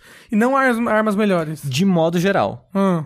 Tem uma arma ou outra que você vai achar meio que uma alusão a ela um pouco melhor, mas de modo geral, sim. Porque as armas, Eu ela, gosto mais assim do É. que... Porque as armas, ela tem, tipo, atributinhos. Ela tem, tipo, velocidade de ataque, o quanto ela gasta de estamina, o quanto ela te dá de energia, essas coisas. Então elas são balanceadas nisso. O foda é que às vezes você acha uma arma que é claramente muito mais forte que a outra, só que ela vai ser mais lenta, vai ter pegar menos energia, aí você vai ter que decidir por isso. Mas ele não é tão bem balanceado quanto o Remnant, por exemplo. Que o Remnant é bem focado nisso. Esse jogo é menos. Você de vez em quando vai achar uma arma que é claramente melhor que a outra. Armaduras, eu acho que eu tô- eles fizeram um melhor trabalho nisso. Porque eu tô usando a mesma desde o começo do jogo, porque ela. Eu executo sem gastar barra de energia e ela me dá bônus de experiência. Uhum. Ela não é tão forte assim de defesa, mas eu gosto dessas duas coisas. Bônus de experiência, sempre. É. E os bônus das armaduras estão bem mais interessantes agora. Então acho que ele- o jogo te incentiva bem mais a trocar de sets de acordo com o tipo de jogabilidade que você quer. Porque não tem atributo, né? Então você vai ter. Você vai determinar a maneira que você quer jogar pelos seus sets. E eu, eu acho interessante esse conceito. É, pessoas fizeram perguntas ali. Sushi, chefes são interessantes? Péssimos. Não gostei de nenhum do jogo até agora. O 1 era desinteressante também, não era? Os chefes? Mas eram, são piores do, do que um. Olha só, primeiro chefe de verdade, que tem um chefe na prisão que tu vai fugir, que é só um cara com muita vida. ele. Ele tem um brilho no olhar, sabe? Ele chega hoje, vamos lá, cara. Vamos lutar, É vamos! isso aí, cara, vamos A comigo. gente consegue! Ah, falando desse chefe, antes que eu vá pro. Porque os chefes são ruins desse jogo. Agora eles mudaram como funciona dece- decepar, decapitar essas coisas dos seus inimigos. Antes era, ah, bate muito nesse pedaço aí e quando ele tiver com pouca vida você corta fora. Agora, quando você né, tá mirando em algum membro do, do seu inimigo, mostra, tipo, né, um íconezinho indicando que você tá mirando lá. Esse íconezinho, ele é meio que uma barra de vida. E se você zerar a barra de vida do membro do cara e ele tá, ele tá, sei lá, com metade da vida ainda, você pode, sei lá, cortar a perna fora e o inimigo morre na hora. E eu acho muito mais interessante isso, porque agora você tem uma noção do quão perto você tá de conseguir aquilo que você quer. Antes era meio que, ok, eu acho que eu bati o suficiente pro jogo me dar isso. E agora você pode, chefe, por exemplo, esse chefe, o primeiro, do, do tutorial do jogo. Ele tava, sei lá, com metade da vida, mas eu zerei o braço dele, cortei o braço dele fora e venci a luta. Então ele tem essa parada, tipo, se você focar muito em alguma coisa, você mata os inimigos mais rápidos. Eu acho interessante esse conceito. Mas sobre chefes, de modo geral, é que a gente tá falando, as animações do jogo não são boas. Ele não tem uma boa sensação de impacto, sabe? Ele- Ele não é um combate satisfatório nesse sentido. Aí, um problema que eu tinha no primeiro jogo é que ele tinha muitos humanos, e você fica, porra, só inimigo humano, inimigo humano, é meio que mesmice, mesmice e tal. Aí quando você via inimigo robótico, né, um, sei lá, um robô, quadrúpede ou o que seja, você pensa, caralho, bicho diferente. E eram todos chatos de enfrentar, porque, não sei, eles não conseguiram pensar direito numa dinâmica pro bicho e tal. Eram todos dinossauros robô. É. E as animações, tinha muitos inimigos que tinha animação que te acertava rápido demais, não tinha meio que um tel com tempo suficiente pra você reagir e tal. No 2, eles aprenderam a fazer isso pra inimigos normais, pro resto do jogo. Pra chefes, eles não aprenderam a fazer isso bem o suficiente ainda. Ah, Porque agora tem mais chefes humanos, só que os chefes humanos é só um inimigo normal que bate sem parar. E é muito louco porque, tipo, não é, sei lá, ó, uma luta. Não parece que alguém que sabe lutar lutando. Não, parece que alguém que pegou um pedaço de madeira, eu, que não sei fazer nada com um pedaço de madeira, e tô sacudindo ele na minha frente. Só que como eu tô sacudindo ele no videogame, ele causa dano, né? E se ele causa dano em mim, eu vou, vou me empurrar pra trás e não vou conseguir continu- continuar batendo no inimigo. Então é muito chato a dinâmica enfrentar chefe humano, porque eles batem muito, sem parar, não dão brecha pra você acertar eles. Aí fica uma dinâmica insuportável de eu ficar 15 minutos longe, aí dou um taquinho, um ataquinho e fico longe. Só que aí tem uma mecânica nova que eu esqueci de falar. Que eu acho que o foco desse jogo é. Ele tava pensando que você ia fazer isso, mas é uma coisa muito chata de fazer. Ele tem parry agora, antes não tinha. Só que o parry desse jogo, ele é direcional. Quando você tá segurando o botão de defesa, o analógico direito, ele vira um ângulo que você vai meio que sacudir o braço. Você pode sacudir o braço pra esquerda, direito, de cima pra baixo. Quando o inimigo tá te batendo de cima pra baixo, você tem que, no momento certo, colocar a defesa para cima no analógico. É Metal Gear Rising. nossa, mas pra isso você tem que ter um telling muito bom do inimigo. Você tem um chip que facilita e te avisa, o, o ataque vai vir de tal direção. Ah. Não desequipei esse chip o jogo inteiro, porque seria muito difícil aprender todos os inimigos sem isso. E é, tem uns inimigos que ele meio que finge que vai atacar de um lado, ataca do outro, é um inferno. Que absurdo. No inimigo normal, isso é legal. Porque você faz isso uma vez e você dá meio que um, um ataque forte. Não é tão forte assim, é tipo, é um dano de uns três ataques, digamos assim. Não é nada que, ó, que incrível, uou. Nos chefes, você tem que fazer tipo quatro vezes pra dar um ataque desse forte. Porque o chefe ele tem uma barra de parry. E ele tem, sei lá, quatro escudinhos nessa barra de parry. Cada parry que você dá nele, você tira um escudinho. Quando você zera escudinhos, ele fica meio tonto. Aí você dá esse ataque forte nele. Aí, E, tipo, não vale não a é- pena. Não é forte o suficiente pra compensar quatro parries, sabe? É que eu falei, sei lá, isso é três vezes o ataque normal. Então, tipo, não, não vale o risco. Aí eu não sei se a ideia deles era, tipo, ah, os chefes humanos, eles atacam sem parar e não saem de cima de você pra você ficar dando piu, piu, piu, vários parries seguidos e... É Sekiro? Não, cara. é- eu fico me perguntando isso, sabe? Será que eles viram Sekiro e pensaram, não, vamos tentar colocar isso no nosso jogo? E não funciona. Não funciona. Quando é inimigo normal e é um parry e você já dá o stun no inimigo, pô, show. Chefes não funciona. Não é legal. É, é- é engraçado, porque eu tô jogando esse jogo normal, as áreas dele, tipo, enfrentando os inimigos normais, explorando, achando item, dando upgrade, conseguindo sets novos e tal. Eu tô me divertindo. Chego num chefe, fica chato. E eu quero parar de jogar. Nossa. Porque todos os chefes são chatos. A dinâmica do combate fica chata porque eu não consigo mais fazer os combos. Nenhum dos dois que eu falei que tem. Eu não consigo usar o parry novo direito porque tem que fazer várias vezes seguidos. E é difícil porque quando você acerta o primeiro, dá, dá um meio que um slowdown. E quando volta, volta com tudo. Então meio que atrapalha o seu timing de acertar o combo do inimigo, sabe? Perde o ritmo. É, não sei, é, é estranho. Os chefes humanos, isso. E os chefes máquinas, o primeiro, por exemplo, que eu falei que você. fora do tutorial, é o que aparece na capa do jogo, que é meio que um. Um inimigo com quatro pernas meio mecânicas, são fininhas, como se fossem fitas, digamos assim. E ele é gigantesco. Ele é muito grande. É terrível enfrentar esse chefe porque quando você tá mirando inimigo com a tela travada, e esse jogo incentiva muito, porque é assim que você mira nos membros separados, você não tem mais controle da câmera. Porque girar o analógico é mirar em outros membros. Esse chefe, ele é muito grande, ele é alto, e como ele tem essas pernas de fitas, ele fica meio que dando cambalhota, tipo, fazendo ponte. Tipo, ele pega as patas de trás e joga pra ser as patas da frente. E ele fica fazendo isso várias vezes. A câmera fica loucaça, ela não sabe o que fazer. E você não pode controlar a câmera, porque agora controlar a câmera é é mirar nos membros.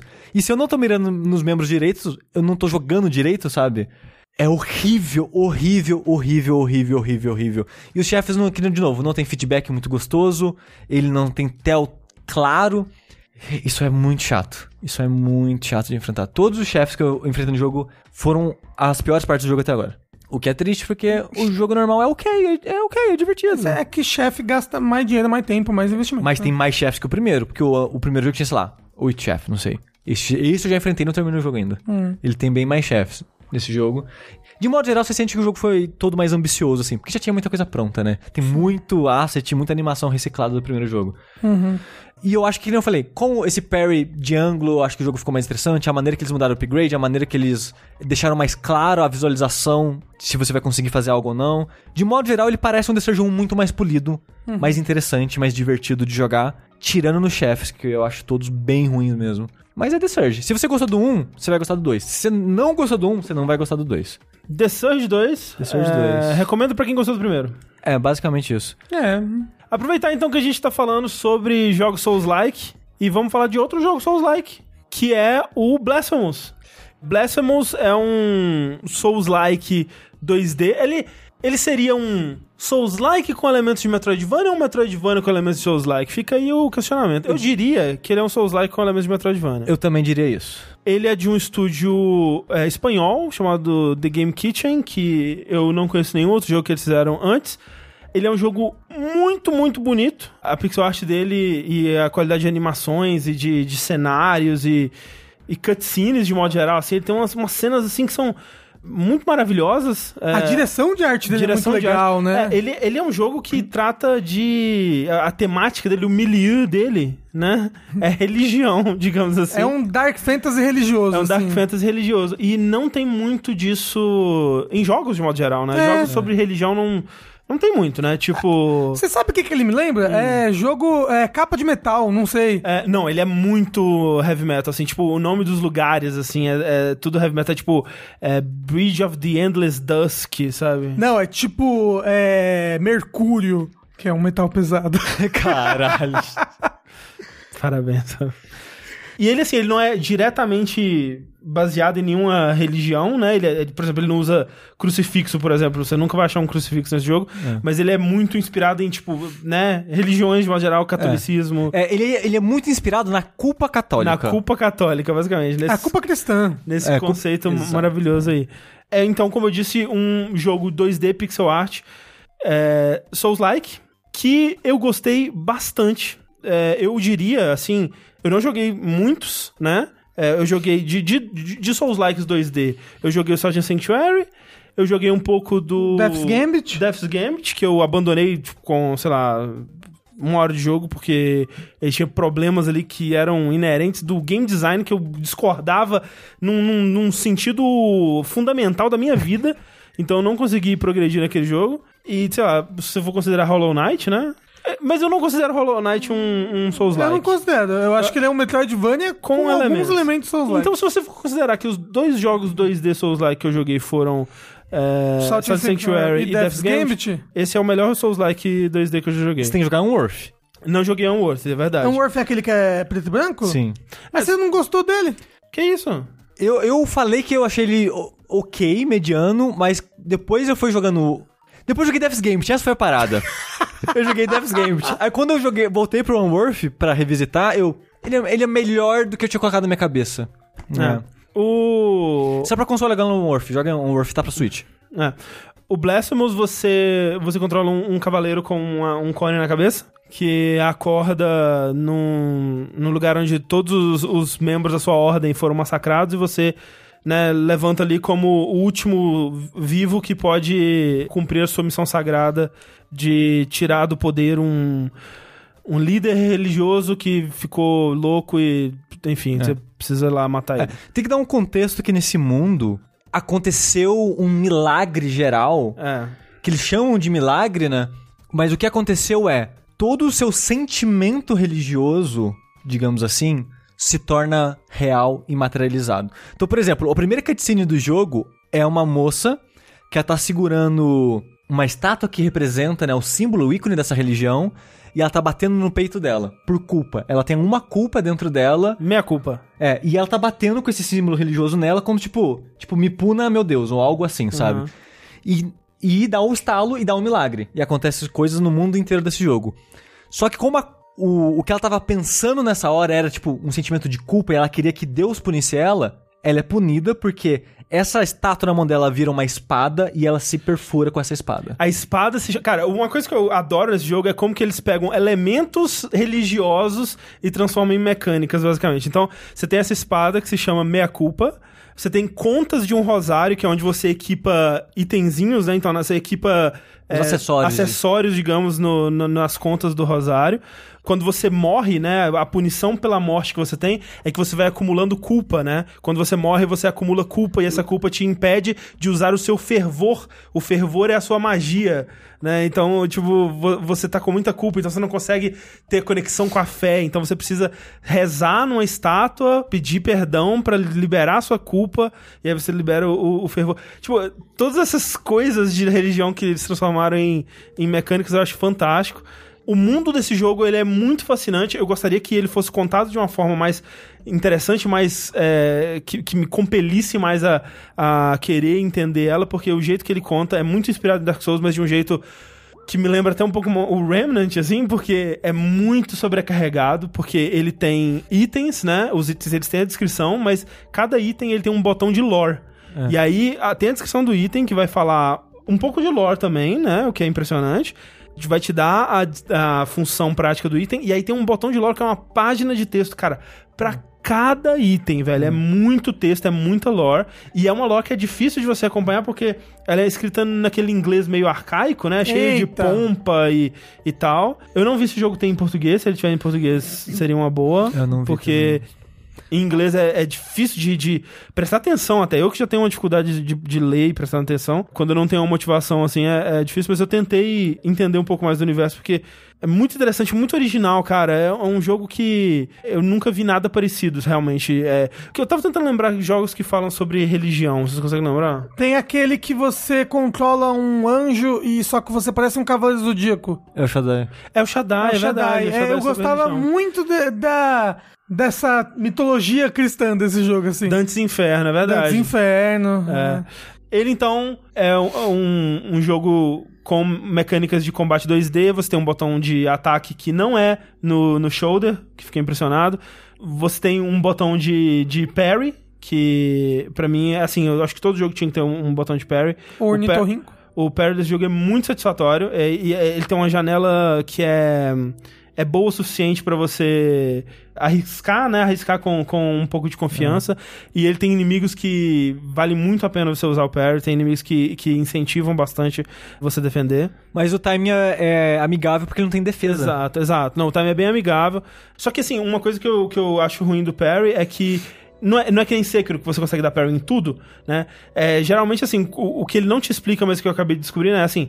Parry você consegue dar quando alguém balança uma coisa na sua direção. Seja se alguém balançou uma pedra, uma roda de carruagem, uma espada ou o que quer que seja. Se ele balançou na sua direção, você consegue dar parry. Se é uma coisa que foi jogada contra você, ou sei lá, se for um, um raio laser, né? Uma coisa assim, você não consegue dar parry. O, o negócio. Assim, faz sentido. É, eu queria dar parry na- nas pedras que jogam É. em mim, né? Seria da a hora. pedra, Pshim. tudo bem, faria sentido. Agora, É, raio é, laser sim, sim, sim, não sim. faz sentido. Claro, claro. Um dos meus problemas com o jogo. Você não gostou tanto do jogo, ou não gostou Não, não gostei de modo geral. Ah. Eu comecei achando ok, porque a arte é muito bonita e as animações são muito boas e tal, mas de modo geral a experiência do jogo pra mim foi negativa. Eu saí puto dele. Quando eu terminei, quando eu. pa- Não, falei, vou parar de jogar isso aqui, porque eu terminei o jogo, mas eu queria, tá- eu queria fazer 100%. Mas ele tem vários problemas em como funciona o mundo dele, que bugou, perdi item que nunca mais vai aparecer, nunca vou mais vou fazer, vou fazer 100%, exploração desse jogo é um trabalho, e eu terminei puto por causa disso tudo. Mas um dos problemas que eu tenho com o jogo e já tive durante. Enquanto eu jogava ele, é que ele é um jogo muito inconstante nos sistemas e nas regras dele. Ele muda. Ou, ou não, não que ele muda, mas ele tem exceções às regras Ele dele tem, é. que não são claras. Você tem que bater cabeça até Constantes. entender. Porque, por exemplo, isso que o André tava falando de descobrir o parry é um processo que não é gostoso de descobrir. Porque tem coisa que você pensa. Isso aqui foi um ataque físico, eu não consegui dar parry. E até mesmo, e até mesmo quando o André falou que, tipo, ah, é muito satisfatório, eu fico puto que tem muitos inimigos que o parry, na verdade, é uma defesa, porque ele te manda pra puta que pariu e você não pode fazer mais nada. A esquiva do jogo, ele também tem uma esquiva, né, que você atravessa os inimigos e tal. Não é todo inimigo que você atravessa. E também não é cons- consistente, né? O que que, o que, que você consegue atravessar, o que, É, que você não consegue. é claro a princípio. Tem inimigos que durante um certo ataque você consegue atravessar, mas normalmente você não consegue. É, então, é esse tipo de coisa que o jogo devia botar regras, né? É. Tipo, ai, se o inimigo brilhou em azul durante o ataque, você consegue atravessar. Sim. Senão Sim. você não consegue atravessar nem. É, é por isso que, assim, eu- eu- algumas pessoas reclamam, por exemplo, ah, o, o, o Sekiro ele teve que colocar um brilhozinho na cabeça do inimigo pra mostrar o que que era. Mas é pra você entender que, tipo, esse ataque é um ataque diferente, você precisa entender isso. Se É. esse jogo ele mostra assim, ok, o inimigo brilhou de roxo, então agora que ele brilhou de roxo eu consigo atravessar ele, alguma coisa assim, sabe? Já seria melhor, porque É. você- tem uma regra, o jogo é regra, né? Falando em brilho, não sei se o André notou isso, ou quando ele jogou já tinha um patch novo que corrigiu e tal. Esse jogo, às vezes, o ataque do inimigo brilha pra te dar um timing do parry. Às vezes não brilha. E eu nunca entendi. Eu comecei, tipo, prestar atenção, tipo, será porque eu, porque eu morri e o jogo agora vai dar, né, Não, parei, uma mas- ajudinha e vai. Quando o inimigo ele colocar o braço pra trás pra atacar, a espada dele brilha. E quando o brilho for até a ponta, ele ataca e tal. Não. Tipo, às vezes eu acabei de morrer e não dá brilho, às vezes eu tô, tipo, vivo há 30 horas de jogo e dá brilho. Às vezes é bug isso. Eu não sei o que acontece. Às vezes brilha, às vezes não brilha. Não sei o que acontece. É muito bizarro. Então, eu senti enquanto jogava, não vou lembrar todos os exemplos agora de cabeça, mas eu senti enquanto jogava esse jogo que ele era constantemente inconstante nos sistemas dele, sabe? Ai, nossa, que. que... Constantemente inconstante. Não, é, é o meu, minha nova, meu, novo, meu novo nick do Twitter. Constantemente É. inconstante. Então, isso me incomodou bastante nele. Eu não tive esse problema com o Perry. é, eu, não- eu acho que eu nunca reparei em luz, não sei se eles tiraram ou se eu só não reparei mesmo. Eu, o meu processo com, com o de aprendizado do, do Perry era meio que tentativa e erro mesmo. E não me incomodava tanto assim, até porque ele tem algumas coisas que te ajudam. Por exemplo, ele tem coisa de, de Castlevania, por exemplo, de é, buraco sem fundo, que você pode cair e morrer o espinho. Que eu acho que um jogo desse tipo não devia ter, ou ele devia ter quando você cai no espinho sabe, me teleporta de novo pra plataforma com menos vida, sabe? Tipo, esse tipo de coisa eu acho que seria mais interessante. É. Ou, ou até- então, tipo, buraco sem fundo, pelo menos é bem sinalizado que é um buraco sem Nem fundo. sempre, nem sempre. Às vezes tem. é, Tipo, você pode usar o, o analógico da, da direita pra mexer um pouco a câmera, olhar um pouco pra baixo, olhar um pouco pra cima. Mas tem até segredos que são de você cair num lugar que parecia um buraco sem fundo e tem alguma coisa lá embaixo. Tem depois uma habilidade que você pega que você pode cair em alguns buracos sem fundos, e aí lá, lá embaixo tem alguma coisa. Mas também não são todos buracos sem fundos. Concordo com o Sushi totalmente que inconstância é um. E, e- e falta de consistência na linguagem do game design dele é com certeza um dos grandes problemas do jogo, mas eu acho que. Eu, eu sinto que ele é um jogo com problemas, e muitos desses problemas estão em bugs. Mas, de modo geral, ele é um jogo que o combate dele é tão gostoso, os inimigos, eles são tão diferentes, diversificados e divertidos de enfrentar, com ataques que são divertidos de entender como funciona e entender como encontrar uma, um- uma brecha pra atacar, né? Por exemplo, o Sushi tá falando inimigos que têm ataques muito pesados, né? E eles o parry acaba sendo uma defesa. Realmente, quando você dá um parry nesse tipo de inimigo, você só evitou um ataque, né? Você tem que ainda descobrir como encontrar, como chegar perto dele pra causar o dano. E aí mais pra frente você libera ataques à distância, né? E, e habilidades com a, com, a, com a sua espada, né? De, de buffs e debuffs que você pode equipar na espada pra fazer coisas diferentes. Então, brincar com isso e, e descobrir formas diferentes de prosperar no jogo foi algo que me manteve interessado até o final. Ele é um jogo que ele é desafiador, mas eu não achei ele super difícil, então ele tá no, no, no tipo de dificuldade que eu gosto pra um jogo que ele não é perfeito em todos os aspectos, né? Pra um jogo ele ser super difícil, pra mim ele tem que ser impecável na, na jogabilidade, né? Ele tem que ele tem que me dar 100% de vezes aquilo que eu espero dele, né? E, e esse jogo, como ele não é assim, eu fico feliz dele não ser super desafiador. É, é- é a diferença. É porque senão o jogo é, ele é frustrante, ele É, não é exato. desafiador, sabe? Sim. E é por isso que eu tava falando, tipo, ele, ele tem essa coisa meio frustrante do aprendizado, de você tentar descobrir o que, que funciona e o que, que não funciona.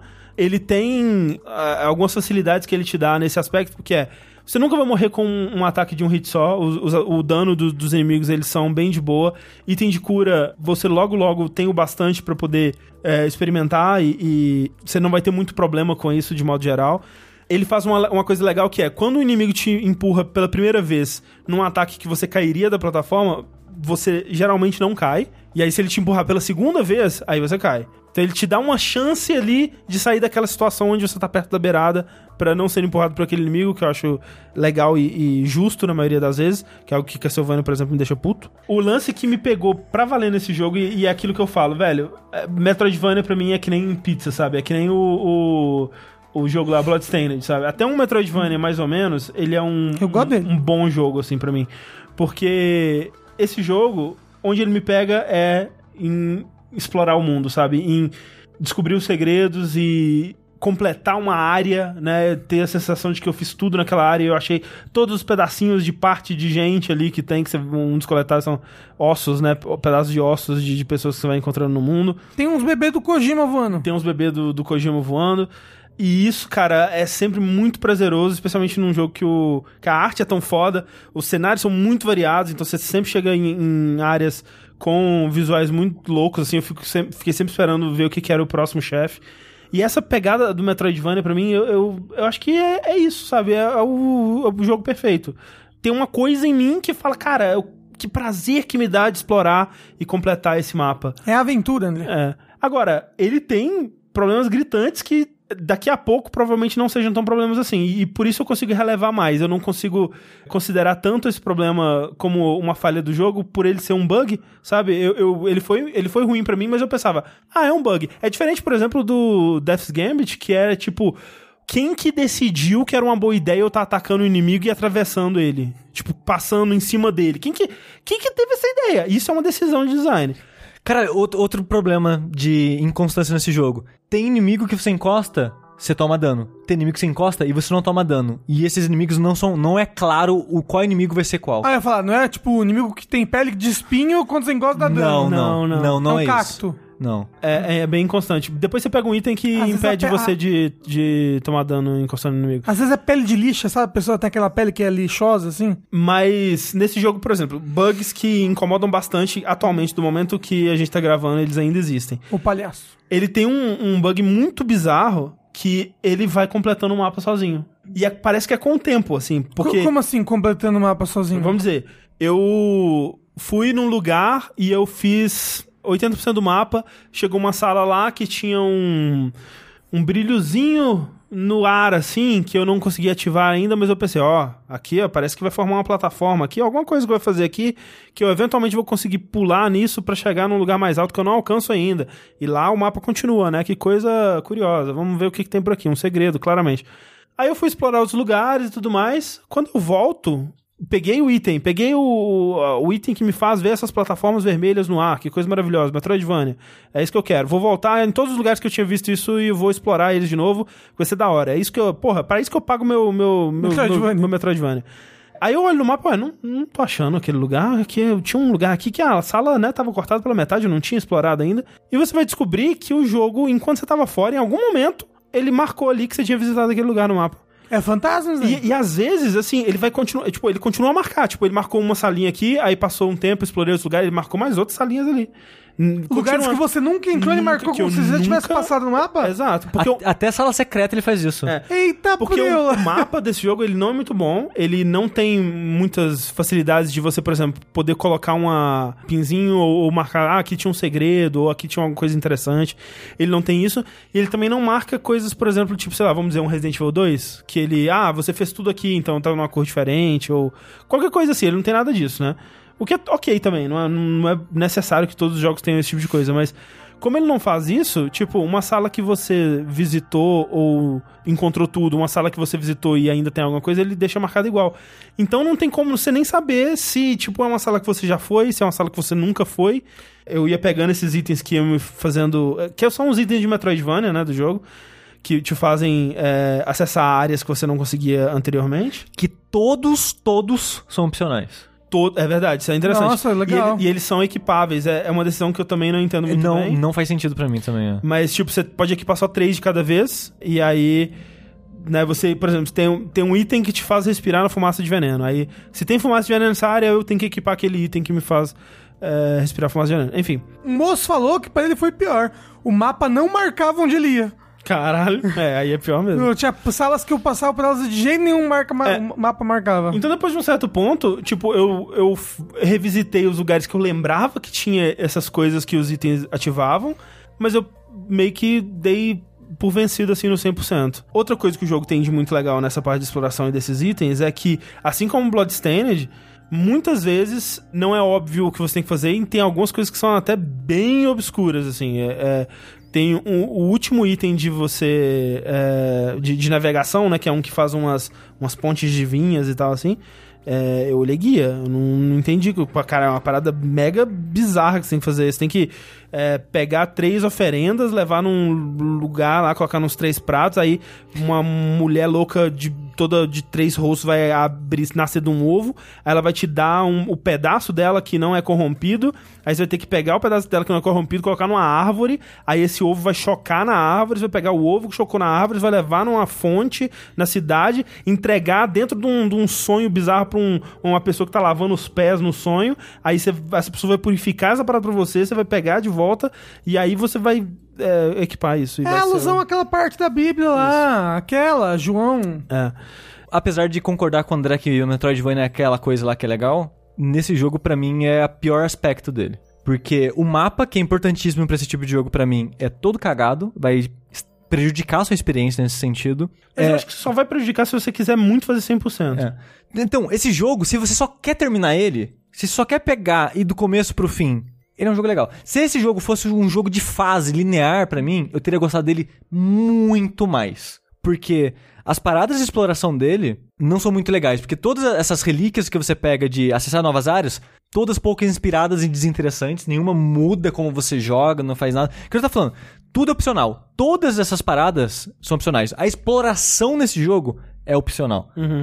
Como eu gosto, eu pensei, vou tentar fazer e me decepcionei, porque as, as fases, entre aspas, né, as áreas em si, são todas lineares. Depois que você faz ela, você olha no mapa, ela é basicamente um caminho reto que você vai fazer do começo ao fim. E quando você quer revisitar, é muito chato, porque você tem que refazer ela inteira Ah, não tem pra um- chegar numa área. Um falcãozinho que te leva no colo. O, te- o teletransporte desse jogo é no esquema é, Symphony of the Night, que eles não são junto com o seu save point. O save São point salas é- separadas. né? Exato, e são, são escassas. É, eu, isso eu acho, tinha que, ter, tinha que ter mais. Eu acho que tinha que ter mais checkpoint, tinha que ter mais teletransporte. Checkpoint também por causa dessa parada dos buracos com espinho, buraco sem fundo que te mata com hit, você morre, você tem que voltar 30 minutos de jogo, pelo amor de assim, Deus. tinha que ter. No checkpoint tinha que ser teletransporte, tinha que ser lojinha de comprar poder, tinha que ser lojinha de comprar conto lá da, da- do Rosário, tinha que ser tudo num lugar só, eu acho. Mas assim, vários desses aspectos aí, pelo menos questão de bug ou às vezes de balanceamento, eles podem ser arrumados no futuro em patches, não? Sim, Tipo, eu- O level design não. O level E- design não, E, é, mas- e o que eu queria chegar era eles podem isso. botar mais teleportes.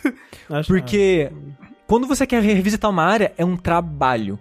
E esse jogo ele tem muitas áreas depois, quando você tá mais pro final. E quando você não sabe o que você, quer você tem que fazer, porque as coisas são muito enigmáticas, e você tem ideias, ah, eu tenho que ir lá. Ah, não era lá. Aí se eu for no outro. E você vai. Você faz muito vai vem. Eu terminei esse jogo fazendo 100% entre aspas, porque eu nunca mais vou fazer tudo, porque perdi item com do bug. Eu devo ter levado 20 e poucas horas. Pra terminar esse jogo, você termina numas 8 fácil. Todo o resto foi revisitando área. O, o combate que no começo eu tava achando interessante, pra mim ca- acabou sendo um empecilho, porque acabou sendo longo demais e deixando o, rit o ritmo da exploração muito lenta. E no começo do jogo eu tava achando legal que, tipo, poxa, que legal, no começo você tem, tipo, três caminhos que você pode ir na ordem que você quiser. Porra, exploração, uou, que divertido, liberdade. Depois não, é só, realmente são ah, três caminhos lineares que depois quando você quer revisitar, você tem que fazer eles inteiros, do começo do ao fim e tal. O problema Então, de. tipo... é tipo The Messenger. É um pouco da é, é um, é, pra mim, mais pior porque as áreas são maiores ou são mais demoradas de atravessar que do The Messenger. É, porque o The Messenger tem muita mobilidade, então você atravessa as áreas rapidinho. É. é foda porque, tipo, esse tipo de, de backtracking ele funciona melhor em jogo 3D, porque no jogo 3D você consegue evitar melhor as coisas do, do ambiente pra ir de um lugar A a um lugar B, né? No, num jogo de plataforma, especialmente que tem muito de plataforma, né? E de, de chegar num, num lugar é, muitas vezes tem desafios no caminho que você não pode evitar, né? Você vai ter que fazer esses desafios sempre. Tem inimigos que você sempre vai ter que matar. Você não, não tem como se passar por eles simplesmente.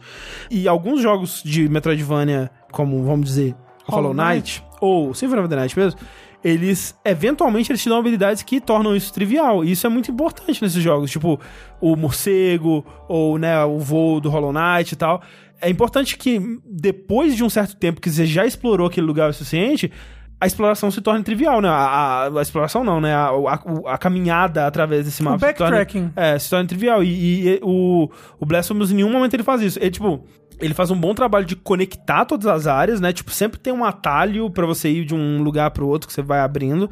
Tipo, todas as áreas são muito interconectadinhas. Eu acho, tudo... que, eu acho que tinha que ser mais. Exato. Bem mais. Eu acho que eles tinham que ser mais interconectadas e tinham que ter mais, é, especialmente mais teletransporte.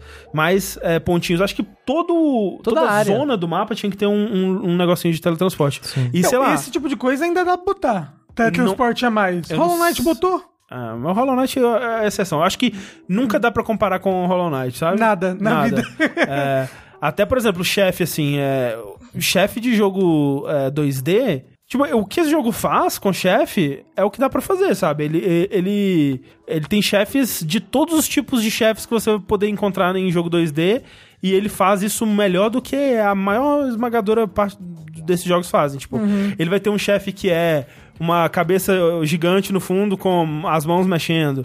Ele vai ter um chefe que é uma centopeia feita de bolinhas, assim, e a centopeia vai girando pela, pela coisa. Ele vai ter chefe que é só um, um, é, um personagem do seu tamanho que vai lutar com você né, na moralzinha. Ele vai ter chefe que é um bicho gigante absurdamente bem animado, meu Deus, como vocês gastaram recurso nisso, socorro, seus loucos, assim, e ele, você vai enfrentar um bicho gigante na tela, correndo pra cima de você e vai ser maravilhoso. Só que ainda assim, a maioria dos chefes de Hollow Knight são melhores. Porque não dá pra comparar com Hollow Knight. Hollow Knight é muito fora da curva, sabe?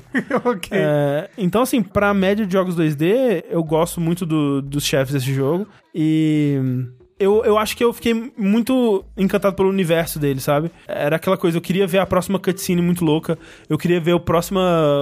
O, o que que o, a, o cara da a cabeça coberta de ouro pingando ia falar para mim na próxima vez que eu encontrasse ela. Isso junto com essa satisfação de explorar um mundo com mecânicas de Metroidvania para mim é, é o bastante. Eu prefiro muito mais esse jogo do que Bloodstained, por exemplo. Nossa, eu prefiro muito mais Bloodstained.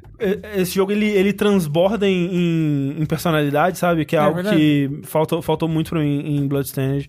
Mas e... tem toda a personalidade de Castlevania copiada. Exato. André, hum. comecei a jogar Remnant from the Ashes, hum. que é o jogo que tá na boca da garotada Souls. Agora, é um jogo que veio do nada pra mim. E eu acho que veio do nada pra vocês também, não é? Assim, eu vi ele vindo, mas só ignorei ele. Uhum. Aí depois eu dei atenção e eu pensei, porra, esse aqui é legal. Ah, eu só dei atenção porque o pessoal do chat ficou falando. Ó, oh, já jogaram Remnant, já jogaram Remnant, já jogaram Remnant. Ah. E aí depois vocês falaram de Remnant no vértice passado, sim. certo? Foi no último vértice de jogos, sim. É. E aí, tipo, eu, porra, é, parece interessante o que eles estão falando. Aí, Sushizinho me deu Remnant de aniversário. Olha só, um anjo. Um anjo que agora eu tô atirando adoidado em árvore. Um homem de branco. Sozinho, porque o Bruno não gostou. Assim, né? É, eu comprei ele pra minha conta e o Bruno consegue jogar porque Sim. a gente faz aquele esquema lá. Eu achei absurdo, porque eu falei, Rafa, vamos jogar essa noite, Rafa. Vamos jogar. Aí ele tava jogando com o Bruno, eu entrei no jogo, matou o chefe. Aí o Bruno parou de jogar porque não, não gostou do jogo. Aí não, ele, assim, ele já, ele já falou, eu não vou gostar. Aí eu, vai, tenta, eu não vou gostar. Mas, eu, ah, mas o Bruno, mas isso é, isso é do casal, porque você também é assim. É. Você já vai não querendo gostar. Não, ou, ou, querendo gostar ou não querendo gostar. Tipo, é não, nem, é mas tem um... coisa que eu posso ir não querendo gostar e eu gosto. Não, não, e eu. O Bruno é assim mas, também. mas assim, o, você ter gostado de Remnant é muito impressionante pra mim. Por quê? Eu gosto não, de Resident Evil, não eu é gosto tipo de Gears. Não é o tipo de jogo que você costuma gostar. Como não? Ele é Souls e ele tem mecânicas de tiro que eu gosto. Mas não é da Nintendo.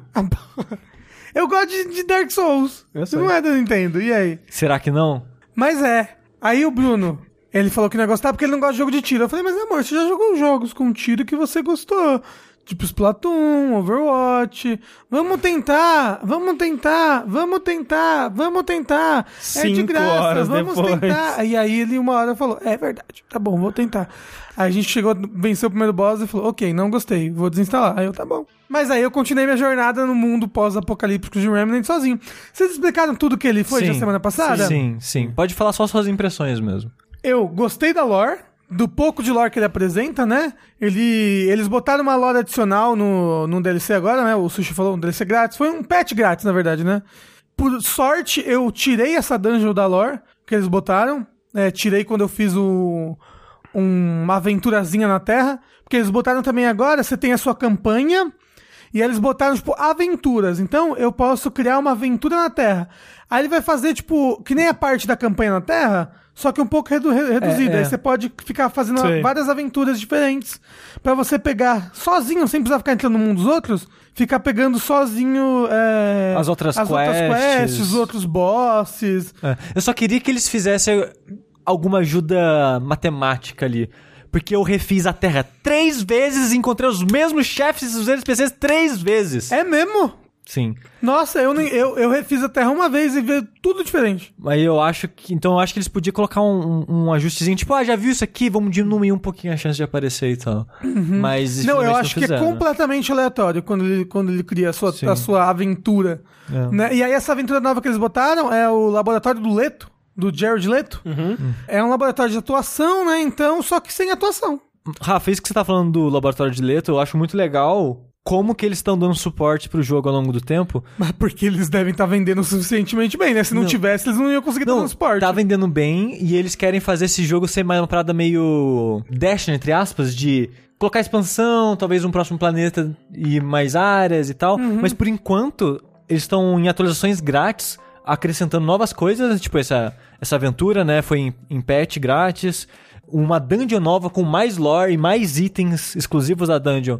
Foi na patch grátis. Estão rebalanceando o jogo com uma certa frequência. E não é só rebalanceando, tipo... Ah, não, vamos diminuir um pouquinho o dano dessa. Ah, vamos diminuir...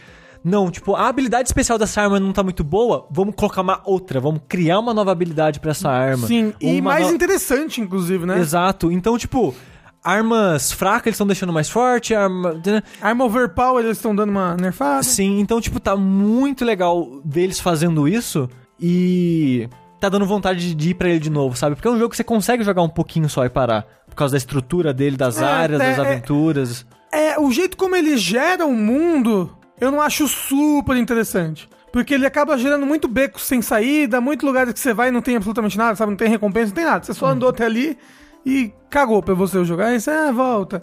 Mas, tipo, eu gosto dessa maneira que ele cria, que é- ele é basicamente é. Pelo menos na Terra, né? No, no próximo mundo, que é o do deserto que eu tô agora, ele é um pouco mais diferente. Mas na Terra ele cria um espaço externo, dungeon. Um espaço externo, dungeon. Um E- espaço externo, boss. Né? Até a aventura da Terra é isso. É basicamente isso o jogo mesmo. É, e só que não, por exemplo, no deserto ele criou uns espaços bem diferentes aí pra mim. Que ele tem um espaço externo e aí dungeons que ligam nesse espaço externo, só que essas dungeons estão todas num espaço externo só. Mas na prática, é o mesmo tipo de experiência. É, é o mesmo tipo de, Estrutura. de estrutura, né? Porque eu tenho É. que avançar num espaço externo uma dungeon. É. Aí eu volto pro mesmo espaço externo no caso, vou pra outra dungeon. É. Uma coisa que eu não gosto nele, eu acho que ele no single player, esse negócio dele balancear, ele balanceia pra você estar jogando single player ou multiplayer de dois ou multiplayer de três. Eu acho que às vezes ele exagera. Tipo, de três, eu acho que ele exagera na dificuldade às vezes. E de um, eu acho que ele exagera também. Um pouco na quantidade de inimigos. O sweet spot é o 2, então, você diria. Não sei, porque às vezes no 2 tá difícil demais ou fácil demais. Mas eu acho que no, no, no single player, pelo menos, eles deviam dar um, um focozinho ali. Porque você tem a opção de jogar offline o jogo todo, né? Quando você, quando você começa a jogar, você bota. Você vai jogar offline, vai jogar online pra todo mundo ou vai jogar só pros seus amigos? Poderem entrar no jogo. E eu jogo muitas vezes offline, porque eu não quero que ninguém entre no meu jogo enquanto eu tô fazendo a campanha. Eu só boto online quando eu tô fazendo aventuras. Mas é porque eles têm que tirar a pessoa do, da zona de conforto. Eles têm que ti- fa- fa- é, fazer o online ser melhor do que o single player. Não, mas ó, eu já tô jogando offline. Eu- ninguém mais vai entrar no meu jogo, eu vou jogar sozinho o jogo todo. Eu acho que essa experiência tem que ser balanceada, entendeu? Sei não. Pro single player. E eu acho que às vezes ela peca um pouco, assim, tipo, tem regiões que spawnam monstros demais. E monstro que atira de longe, monstro que te dá maldição. E, e aí acho que exagera um pouco. Você encontrou o Vale dos Snipers? É, essa é a região que eu tô falando. Ela Ah. é foda. Eu fui num. Eu, eu assim. Que, Que eu achei que é desbalanceado pro single player. Minha experiência com Remnant from the Ashes, eu joguei aquele dia com o Sushi, né, na Terra. Aí outro dia eu pensei, ah, vou jogar Remnant from the Ashes com pessoas desconhecidas da internet. Aí eu entrei num jogo que alguém tava jogando nessa área aí, que é um, um negócio meio deserto, né? É. Tava jogando nessa área. Aí eu morri umas três vezes seguidas e eu fiquei com vergonha em sair. eu tava atrapalhando o cara, aí eu fechei o jogo, fui jogar Assim, outra coisa. normalmente as pessoas te expulsam quando você morre muitas É. vezes. Elas pegam e só dá te quicam do mundo delas. Ele, ele não fez isso, mas eu, eu saí antes dele me quicar. Eu falei, não, é você que me demite, eu que me demito. Nossa, eu enquanto isso, quando eu tô no mundo do cara, e eu joguei muito no mundo das outras pessoas, mais do que eu deveria até, porque eu tô meio que forte demais agora pro meu ponto do jogo, mas quando eu tava no mundo do cara, e eu já, tipo, o deserto, eu já fiz ele inteiro, da- do teletransporte até o último chefe com o cara, e fiz uma, uma outra região também, meio que um pântano inteiro, do começo até o fim com o cara. Esse que eu fiz o pântano inteiro, chegamos no último chefe, e eu não tinha certeza se eu não sabia que era o último e eu não tinha certeza se era um chefe que ia ter pro meu mundo. Então a gente chegou nesse chefe e ficou morrendo, morrendo, morrendo, morrendo. Eu pensei, eu não sei se vai ter chefe no meu jogo. Eu preciso matar esse chefe pra ter sei lá o que ele for dar. O que que eu E às fiz? vezes o mesmo chefe dá dois itens diferentes, inclusive você tem que matar É, ele duas vezes. Exato, isso eu acho meio bosta. Mas, pensei, tô guardando uns atributos aqui, tô com uns 9 pontos de atributos, tô guardando os minérios, dinheiro. E esse chefe, eu joguei o jogo inteiro sozinho de escopeta, né? Uma pistolinha e escopeta. Esse chefe é de longa distância. Então eu precisava, tipo, de um rifle pra acertar ele. Ah, você não tá. Você não foi upando duas? Não. Porque eu tô upando a pistola, aí eu tô upando a shotgun, que é de distância perto, e sniper. Não, eu só e fui aí eu na- vou, eu vou alternando de acordo com a região É. que eu tô. Eu fui só escopeta, funcionou até lá, tava feliz. Nesse chefe não rolava, porque o chefe ele voava pra longe. Gastei todos os meus recursos pra dar upgrade em dano extra em ponto crítico. Porque esse chefe tinha um momento que ele ficava mais frágil e era o momento que você, né, matava ele. Então comprei mais ponto pra causar mais dano em ponto fraco. E gastei tudo que eu tinha pra dar upgrade numa arma que eu não tinha usado até então. Agora eu tô usando ela porque ela é muito boa, felizmente. Só porque eu tava no jogo do outro cara, eu falei, não, tem que ajudar o cara a matar. Outro, eram três. Um desistiu, foi embora. Ficou só eu e o cara do jogo. E não, vambora. E fiquei mais de uma hora pra conseguir matar o chefe com o cara. No meu mundo, matei de primeiro, porque eu já tinha enfrentado tanta aquela porra e de um tava mais fácil. E de, por exemplo, a gente tava jogando eu e o Bruno.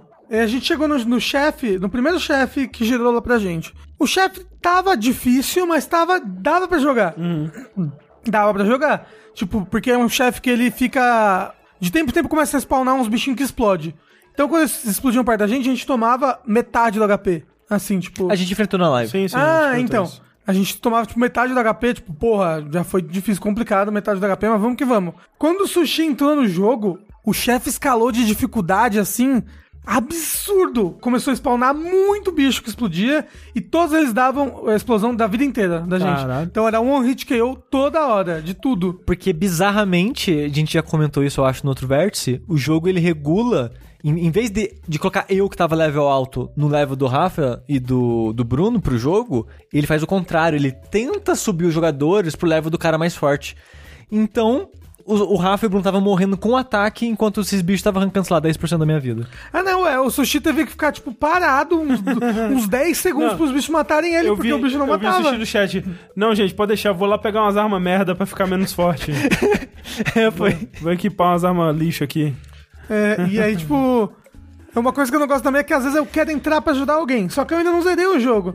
Aí eu entro pra ajudar alguém numa região que eu ainda não joguei. Aí eu não quero, entendeu? Aham. Eu não quero ver as outras regiões, apesar de que tem poucas, né? E eu já, já vi É, co- todas. Como eu não tava ligando pra isso nesse aspecto, porque o jogo, a história dele tem um pouquinho nesse começo e acaba, não tem mais É, muita é, é, ela história tem um mais. pouquinho no labirinto também. Só, e, e não encontrei mais. Tô na última área do jogo e não teve mais, depois do labirinto. Aham. Então eu gosto muito da história. Achei legal que o Rafa também gostou bastante. E, e esse jogo é meio que isso, sabe? Porque a gente falou bem do jogo no, no Vértice, né? Uhum. Aí teve um ouvinte nosso que jogou porque a gente falou e depois mandou pra mim, Sushi. Tipo, não é que o jogo é bom mesmo, tipo, com um tom de surpresa, sabe? Tipo, caralho, Sim. não é que o jogo é bom. Não, e, e esse jogo é não- muito isso. não, olha- porque falou- você olha a cara dele, você não pensa que ele vai ser legal. Não sei, porque, tipo. É que nem vocês falam, cara, fazer combate de jogo é difícil. É difícil. Mas, tipo, o combate é, é o core desse jogo. Tipo, você vai explorar as coisas, você só vai. Você só, só- tá jogando porque é muito gostoso de atirar, porque é muito gostoso de usar magia, de rolar, de lutar, de bater com a espada. É muito gostoso Sim. esse jogo. E é, é assustadoramente gostoso, porque com um jogo de baixo investimentos, custando 40 dólares, com essa ambição de ser online e tal, Uhum. Parabéns, assim. É muito surpreendente isso. Como diria o final de Evangelion, parabéns. Parabéns. Parabéns, Shinji, parabéns. Só muita dedicação pra você que for tentar fazer 100%, porque tem chefe que tem três itens nele, diferente, e pra cada um desses itens tem que fazer uma coisa Ah. específica, e esse chefe é aleatório pra aparecer no seu mundo, então, tipo... Eu, eu acho que o jogo nem quer que você, que você faça esse tipo de coisa. É, mas se for... Porque ah, o negócio dele é Mas tipo. pra platinar tem que fazer. Ah, porra, mas aí eles tão errado. Porque eu, eu sinto que a filosofia dele é. Pra cada pessoa que jogar, ou pra cada vez que você for jogar, vai Uma ser algo diferente. Porque pode gerar uma dungeon que vai ter um item mágico e único lá. Esse chefe aqui, o dragão, ele pode dropar ou, a, ou o negócio que faz a arma dele, Spoiler ou, um ou o coração dele Mas que é faz a que espada. mata. É da maneira que mata? Que louco, porque eu peguei duas Dark diferentes. Souls tem que cortar o rabo. Ah, não sei como é que. Só sei que eu ganhei a espada. Mas, é, cortando o rabo é a espada. Uhum. Falando em jogo de tirinho com muretinha, né? Zelda. Vamos falar do jogo de tirinho com muretinha original de todos, que é Gear 5. É, não é Gears of War, é muito importante lembrar que é de uma nova franquia que já começou no 5, chamado Gear 5. É impressionante, né? Tem muitos elementos que lembram Gears of War, mas não é Gears of War. É, o próximo vai chamar o Gears 5.2. Gear 5.2, espero sim que seja esse o caso. No caso, Gear 5, sequência de Gears of War 4, é mais um jogo das aventuras da família Fênix e seus amigos bombados com armaduras e armas com motosserra. É, eu não joguei, olha só que coisa interessante. Nunca terminei um jogo da série Gears, inclusive não terminei ainda o 5. Tô na área final do 5. Olha Ao- só. Ao, ao que tudo indica, pelo que eu ouvi dizer aí, são quatro capítulos. Eu estou, né, nesse capítulo aí final. Fala Sabe que eu joguei muito o Gears 2? Joguei pra caramba, eu gostava muito Ah, dele. então, as No pessoas. meu Xbox 360. Na época, o 2, principalmente o 2 e o 3 ali, eles eram jogos muito populares. As pessoas gostavam muito de jogar os modo horda, os multiplayer louco, Ah, não, modo eu, história. eu, eu gostava de jogar um modo história com Sim, duas co- pessoas. Copzinho da galera. Nunca joguei, eu não tive um 360. Eu joguei uma boa parte do Gears of War 1, quando ele saiu pra PC na época. É, mas eu não gostei muito, parei. Não joguei o 2, nunca, nunca encostei no 2 e no 3. Eu sei que no 2 tem a cena famosa que o Dom encontra a esposa dele morta. Spoilers. Spoilers. Eu sei que no Gears 3 o Dom se sacrifica no final. Spoiler. Spoilers. Eu sei que tem o Gear Judgment, que você joga com o Baird, que é aquele cara com óculos de Naruto na cabeça. E no Gears 4 eu joguei um pouquinho também, que é o Gears nova geração, é o Gears War Shippuden. Né? Na verdade é o Gears War Boruto, né? Que é os com os filhos da galera. É, que você joga com o JD, que é o filho do Marcos Phoenix, com a Anya, que aparentemente é aquela mulher que falava com você no, no, no rádiozinho no 1, depois ela fica jogável. Eu não sei muita coisa sobre Gears, não, gente. Vocês têm que me ajudar aqui. É, e eu joguei um pouco dele, assim, na verdade, olha só que coisa. No começo de Gear 5, que é uma sequência direta, assim, é momentos depois, assim, né, da história ali, que acontece, ele te dá um recap de todos os eventos que aconteceram no 4. E eu percebi, assistindo o recap, eu percebi que, na verdade, eu joguei todos os momentos importantes de Gears of War 4, menos o final. E na verdade o final é o único momento importante da história de Gears of War 4. Que é muito curioso, porque assim, Gear 5, ele começa com você jogando com o JD. E aí ele vira o Gear 5 mesmo, depois do primeiro capítulo, que você co- começa a jogar com a Kate. Que é uma personagem nova, ela seria tipo a salada do Boruto, né? o quê? que é a menina amiga ali. A menina amiga que é filha do outro casal. É a filha de alguém, isso. Uhum. É- Todo mundo é filho de alguém, inclusive de Papai Noel. Isso, ela se torna protagonista, mas é curioso porque desde o Gears of War 4, a história é meio que sobre ela. Tipo, a, a grande revelação, o grande momento dramático e a grande coisa que, que impulsiona o cliffhanger do 4 e tudo mais é sobre ela. Então, tipo, meio que ela já devia ter sido a, a protagonista do, do 4. Às vezes era o plot twist, né? É. Que tipo, Gears você pensa o quê? Homens bombados musculosos com proporções estranhas. Eu, eu- quando fala Gears, eu penso nisso. E aí, tipo, ah, então o grande twist é que, olha, essa história não é sobre um homem bombado musculoso com proporções estranhas. É sobre uma mulher com proporções estranhas. Mentira, acho que ela não tem proporções Não, não, estranhas, né? ela, ela é relativamente normal. Então, assim, no final do Gears of War 4, a mãe dela morre, enfim, e ela dá um medalhão pra Kate, Perry. que de um lado é um medalhão com um desenho lá e tal. Quando ela vira, tem um símbolo que eu não fazia ideia, mas, né, aparentemente quem jogou Gears vai reconhecer que é o símbolo dos Locust, né, que é a... a Dos loucos? Locust, que é a, São- é a, a raça alienígena É, que invadiu a Terra? Não, porque Gears não se passa na Terra, Rafa. Você, como jogador de Gears 2, deveria saber disso. Ah, eu tava no hospital no Gears 2. Então era na Terra. Gears se passa num planeta chamado Sera, e os loucos são uma, uma raça de, que surgiu de dentro do planeta. Por isso que são Emergency Day. Eles ah, é por isso que o boss final você tá num helicóptero na caverna. Exatamente, né? Você tá, tá dizendo, eu acredito. Esses seres que surgiram de dentro da Terra, eles são frutos de, um de experimentos genéticos com seres humanos que criaram esses seres, que conseguiram se reproduzir. Então, eles passaram anos lá debaixo da Terra, se reproduzindo e criando um exército deles e tudo mais. Como que eles conseguiram gigantes com miniguns e armas com mísseis? Não sei. Mas eles conseguiram também. Ah, Doom, como é que os demônios conseguiu arma também no inferno? Eventualmente, surge uma outra raça de inimigo que chama Lambent, que são esses caras, os Locust, com um afetado por uma outra coisa lá, e eles viraram outro inimigo. E aí no Gears 4 tem uma nova evolução dos Locust, que aí eles começam a chamar de Swarm que eles chamam. E aí é, é- é que é uma nova evolução, porque agora eles têm uns bichos que captura seres humanos e transformam eles no- nos loucos num, num tempo muito rápido, assim, sem precisar fazer experimento genético antes. Enfim, e aí você enfrenta esses bichos. O grande lance é que a Kate, que é a, a- a personagem principal, ela tem alguma ligação com esses seres, porque a mãe dela tinha um amuleto desse grupo, enfim. Como é que é o nome do outro, da outra raça? Lambent? Ah, Lambent e, Lo- e Loucos. Loucos, isso. Então, de Lambent e Loucos, todo mundo tem um pouco. É, enfim. Como diria Chorão, só os loucos sabem. Não acredito que Pô, o Rafa, o é um bom Rafa ele nome. perguntou uma parada pra você pra emendar na piada. Que eu... Percebi. Mas, ó, é um bom, é um bom nome de podcast. título de verso. Só os loucos sabem. É, não, de Lambent Loucos todo mundo tem um pouco. Acho que tem que ser esse. É, então eu pensei assim, porra, tô ouvindo muitos elogios a Gear 5, talvez seja o primeiro Gears que eu vou jogar. E fui lá na fé. E aí, assim, no primeiro capítulo eu tava bem triste porque eu pensei, porra, eu vou ter que falar mal de Gears. As pessoas gostam de Gears, vão encher o meu saco, vai ser um inferno. Só que esse jogo, ele vai ficando mais interessante à medida que você vai jogando ele. E ele vai se revelando à medida que você vai jogando ele, porque uma das coisas que foi marketeada sobre esse jogo e que eu tava muito curioso pra ver, e ele nunca, eles nunca mostraram na E3 e nunca falaram nada sobre o jogo, não sei por que fizeram isso com o jogo, é que ele seria. Ele mexeria um pouco na fórmula de Gears e traria novidades, né, para pro jogo, mais do que outros jogos é, fizeram antes. Isso se dá na forma do, do mundo semi-aberto, né? Que ele te apresenta a partir do ato 2, né? Porque o ato 1, ele é muito um Gears tradicional. Você ainda tá jogando com o JD e é aquela coisa bem linear, tiro, porrada de bomba, explosão, pessoa gritando, uhul, nós somos brothers, e uau, vamos lá, dá porrada, yes. E aí as coisas explodem. Depois de, de uma merda que acontece lá, você começa a controlar a Kate e você tá nessa jornada pra descobrir sobre o seu passado, descobrir qual que é a sua conexão com esses seres, né? O que que significa.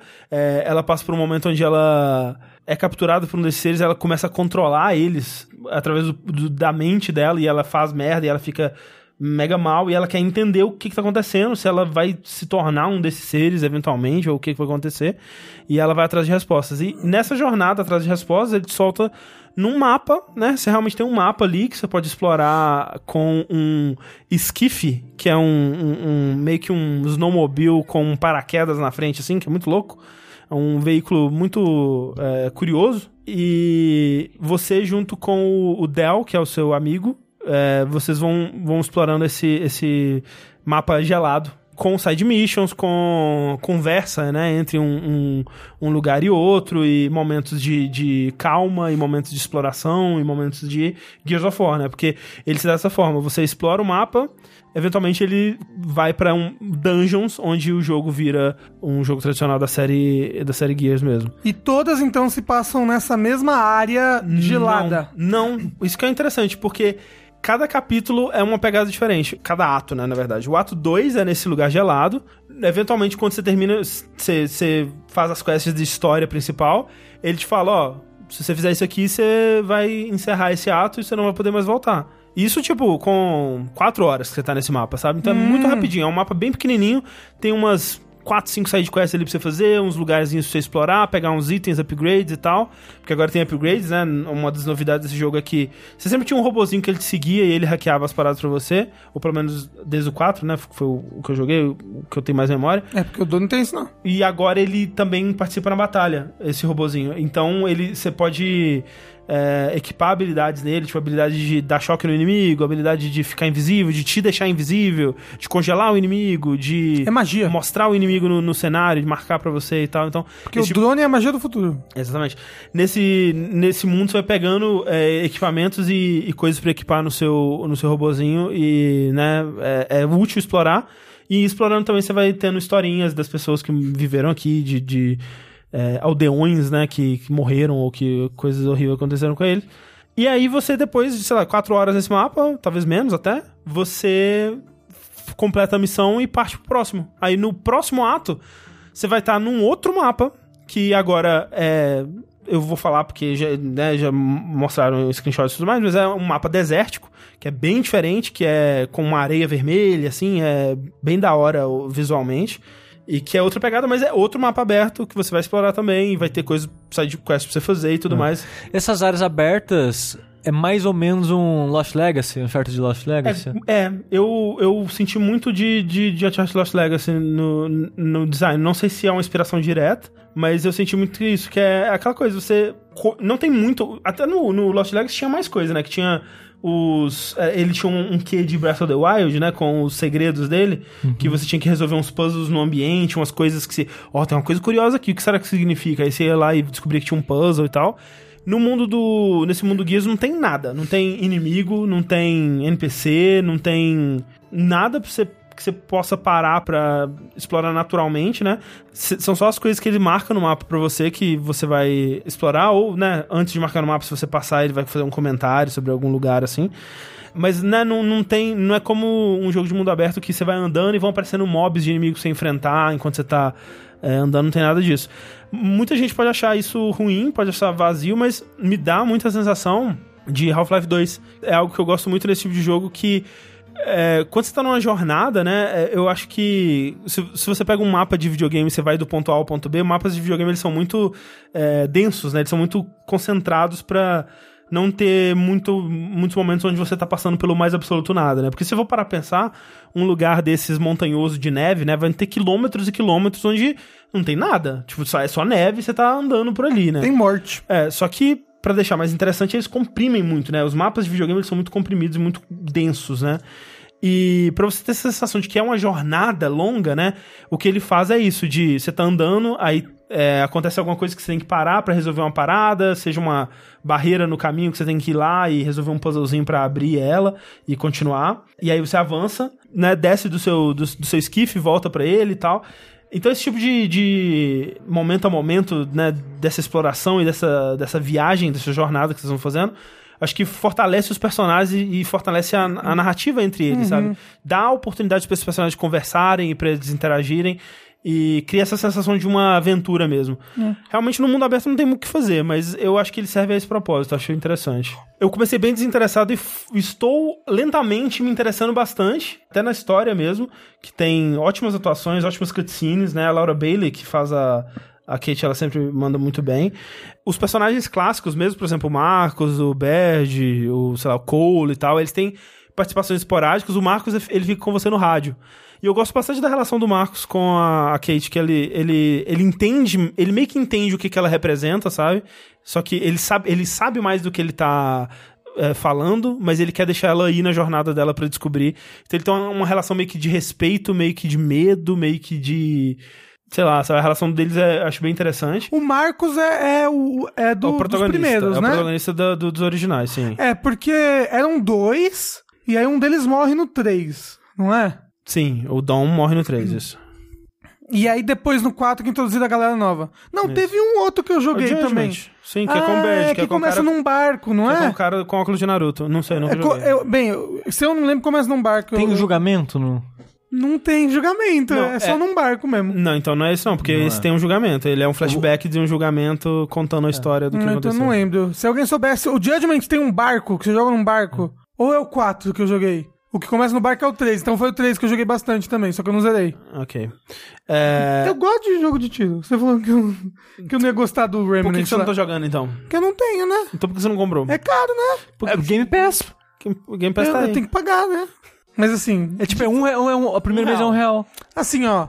Eu acho que eu pago o Game Pass pra jogar esse jogo fácil. Agora com o mas, PC mas olha novo. só. eu- é- é, Gears é muito legal de jogar multiplayer. Lembro que o 2 eu joguei ele bastante, foi multiplayer. É, isso é uma, uma coisa legal desse que eu não sei como é que era nos outros, mas eu acho que era de duas pessoas no máximo. Eu- eu- no ou 2 três. era de duas pessoas. É, não sei se esse é o padrão da série, mas nesse tem uma novidade que são duas pessoas, né? Uma controlando, por exemplo, nesse, nesse mapa é uma pessoa controlando a Kate, outra pessoa controlando o. o, o, o moço lá, que eu já esqueci o nome dele. JD. agora. Não. E uma terceira pessoa controlando o robozinho. E eu joguei multiplayer desse jogo uma vez. Eu joguei o modo Horda com o pessoal do, do Overloader e do, do Nautilus. E nesse modo Horda eu controlei o robozinho, que é meio que um, um modo easy pra quem não tá habituado a jogar esse tipo de jogo ou não, não, não quer se esforçar muito, né? Não quer a, a parada mais caótica, assim, quer jogar mais como suporte, né? É, um personagem que ele tá lá mais pra realmente, tipo, marcar inimigos, pra paralisar inimigos, dar stun neles, ou pra curar os personagens quando eles caem.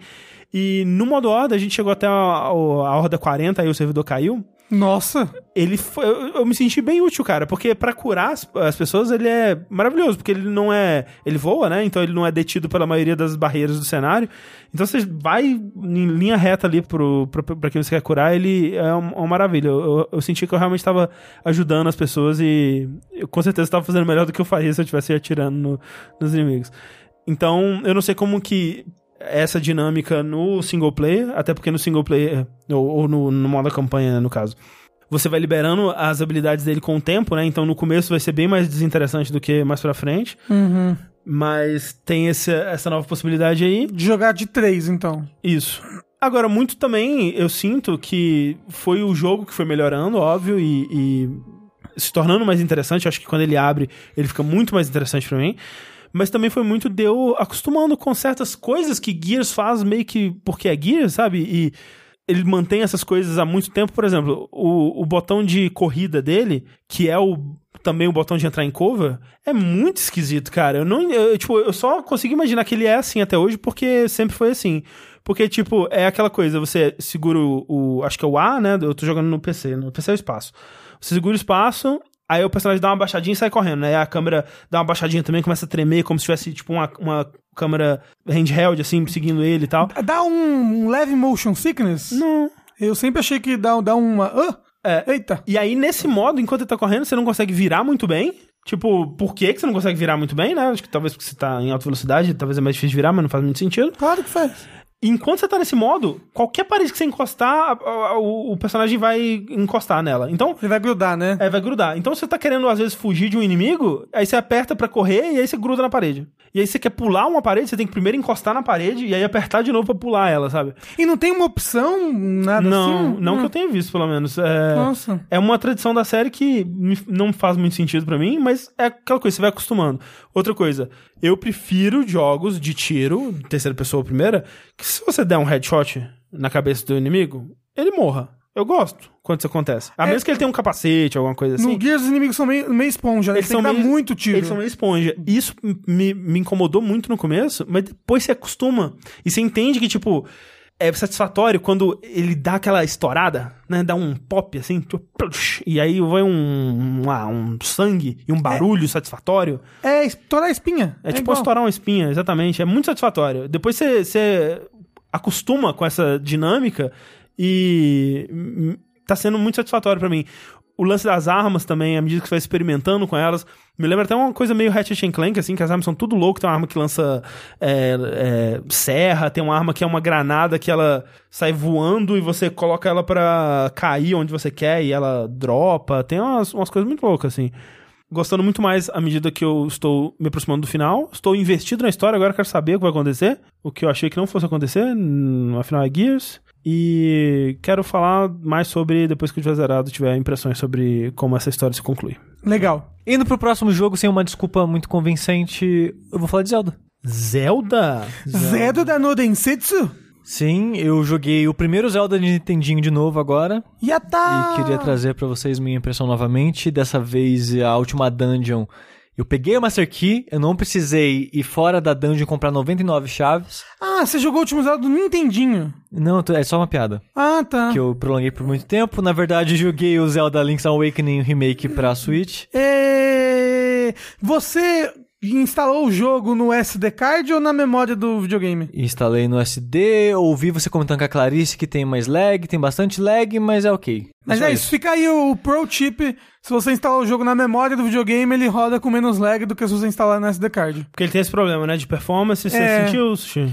Tem, tem bastante. Principalmente no Overworld, né? Cara, eu joguei Control agora. Então usei pra mim, foi nada. Ou eu vou falar, eu vou falar que foi muito isso pra mim também. Tipo, depois de ter jogado Control, eu tô muito mais tolerante a esse tipo de coisa em jogos. Não, porque não é nada que vai te matar, sabe? O- Não, não. mas tipo, ele cai de 60 pra 30. E quando você tá jogando em 60 FPS e cai pra 30, é visível. Assim, você nota, você sente, poxa, Nintendo, você já foi melhor nisso. É. Mas é, é, o- é ok, cara, é bem de boa. Mas, né, se, se isso é um deal breaker pra você, se não, não quero jogar um jogo que dropa frame, aí você não joga Zelda. Mas eu. Eu tô torcendo aí pra um patch, né? Eventualmente também. Ah, sim, é. É. Até porque estão vendo que muito, muitos problemas é ele não tá sabendo lidar direito com a memória dele. Tipo, se você fica entrando e saindo de uma casa, entrando e saindo de uma casa, entrando e saindo de uma casa, começa a dar lag. Porque eu não sei se ele tá carregando Sei. múltiplas instâncias da casa, não sei o que ele tá fazendo, mas começa a dar lag. Mas eu não sei o que eu tava fazendo da minha vida, que eu não tinha jogado Link's Awakening ainda, o original de Game Boy, nem o DX, né, que é a versão remake pra Game Boy Color. Então eu tava bem animado pra jogar esse remake, um porque ele é bonito pra caralho. E se você não acha, você está errado. É. E quem que não acha? Tem bastante gente que não acha. Não é possível. Tudo. Tem gente, teve uma pessoa no chat que falou que Blasphemous é feio. Tem hordas de pessoas que acham Hollow Knight feio. Essa é a vida. Mas aí então, eu sempre ouvi que esse jogo era um ótimo Zelda. Muitas pessoas falam que é um dos melhores ou o melhor Zelda. O melhor? Tem gente que acha. Tem gente que acha, ué. Tudo bem, justo. Não, tem gente que acha o Ocarina bom, mas Tem né? gente que acha o Majora's Mask o melhor. É, ué. Ah, mas aí, eu acho que pode ser o melhor. O Majora já Assim concorda. como o Link's, ah, Link's Awakening. pois é. Tá bom, justo. Cada pessoa é uma pessoa e, e esse Zelda foi muito curioso pra mim, porque normalmente os jogos dos portáteis da série Zelda é meio que fazendo algo que a série já fez, que já deu certo, que já tá estabelecido. Pelo menos acabou sendo com o tempo, né? Tipo, sei lá, você tem Minish Cap que faz algo diferente, mas é muito uma fórmula que já é estabelecida antes dele. Quando fui jogar Ocarina, eu, nossa, que estranho, ele tem uma estrutura diferente, né? Ele tem essas meio que quests pra liberar a dungeon, você tem que ir na cidade, aí falar com o NPC, aí você tem que conseguir algo fora da dungeon que vai te permitir acessar a dungeon. Uma coisa mais RPG, assim, meio mais Dragon Quest. É, e para mim isso começou no Ocarina of Time, mas não começa aqui. Link's Awakening começa com isso. Ele é menos ambicioso, é menos elaborado no que tem que fazer. Tipo, você não tem uma parte em stealth e infernal pra acessar a dungeon. Não, não tem isso. É mais tipo, ah, alguma pessoa me falou pra ir tal lugar que lá eu consigo uma chave. Ah, essa chave é a chave da dungeon. Você tem, sempre tem que fazer algo pra acessar a dungeon, mesmo que curtinho. O Link to the Past também tem isso, né? Poucas Menos. vezes. Poucas. é, Poucos casos. Aqui é basicamente todas as dungeons igual é no Ocarina Ah. of Time. Sei. E ele começa a ter um foco maior em NPC, em historinha, no mundo, em você reencontrar as pessoas, você a pessoa muda de lugar da ilha, você tem que ir atrás dela, e tem um contextozinho, aí você descobre as amizades diferentes e tal. Então esse mundinho é muito mais vivo do que era até o Link to the Past. Então eu, come- eu consigo ver muito dessas origens começando aqui, muita coisa que tem no Ocarina, muita coisa que tem no Majoras, tem no Link's Awakening, e eu achei muito interessante ver aqui como meio que um protótipo, né? Um embrião dessas ideias. Porque afinal de contas o Link's Awakening, ele era um jogo de portátil, né? Como a gente já falou. Não só isso, ele começou como um projeto do, do tempo livre de um cara lá da Nintendo, que eu esqueci o nome. É, era... É, tipo, ele tá no tempo livre dele, ele tá, ai, vou, tô tentando fazer o, o Link to the Past aqui no, no, no Game Boy, sabe? É. E aí ele começou como um, um, um port do Link to the Past pro Game Boy. E aí no, no, no processo de pensar isso, de botar esse jogo num portátil, eles pensaram em coisas diferentes. Eles foram, tipo, fazendo essa fórmula. É, feito por grande parte da equipe do Link the Past mesmo, né? Uhum. O que é peculiar. Mas você consegue ver, e eu gosto disso nele, o do quão comprimido ele é. Tanto porque ele é pequenininho pra caber num jogo de portátil, pra ser um jogo rápido pra você jogar, né? De maneira mais dinâmica. É, pra você poder. Pra você tá no trem, você pode parar de jogar quando você sai do trem. Exato. Então, é até engraçadinho quando você abre o mapa dele, e o mapa do remake é maravilhoso, porque ele é basicamente um, um mundo desenhadinho, mas desenhadinho com todos os detalhezinhos, tipo as pedras que você ganha habilidade pra levantar depois, tá desenhadinha no mapa. Então, tipo, é muito detalhadinho, muito bonitinho, você consegue ver muitas coisas importantes no mapa, mas quando você dá o zoom out e mostra ele inteiro, tipo o mapa do Link to the Past mesmo, você vê o quão resumidas são as áreas. Tipo, tem um deserto, tem a, tem a florestinha, tem um pântano, aí tem a vilazinha, aí tem a parte das águas e não sei lá o que, dos rios. E é tipo tudo pequenininho. E é muito engraçado porque no jogo original era aquelas telas, né? Telas fixas, tipo Link to the Past. Só que aqui é livre. Então quando é livre, é, é engraçado porque se nosso pântano eu andei tipo 5 segundos reto que eu terminei o pântano, porque lá era tipo telinha, né? Tipo, tan, tan, tan. E dava. diminuía essa sensação de, nossa, como isso aqui é pequeno. E é, e é engraçado ver com. Tudo é comprimido, mas eu gosto disso agora, mesmo no, no, no remake, porque o jogo dá aquela sensação de tipo, você vê muitas coisas e rápido, sabe? Não, e eu acho que a arte complementa muito isso.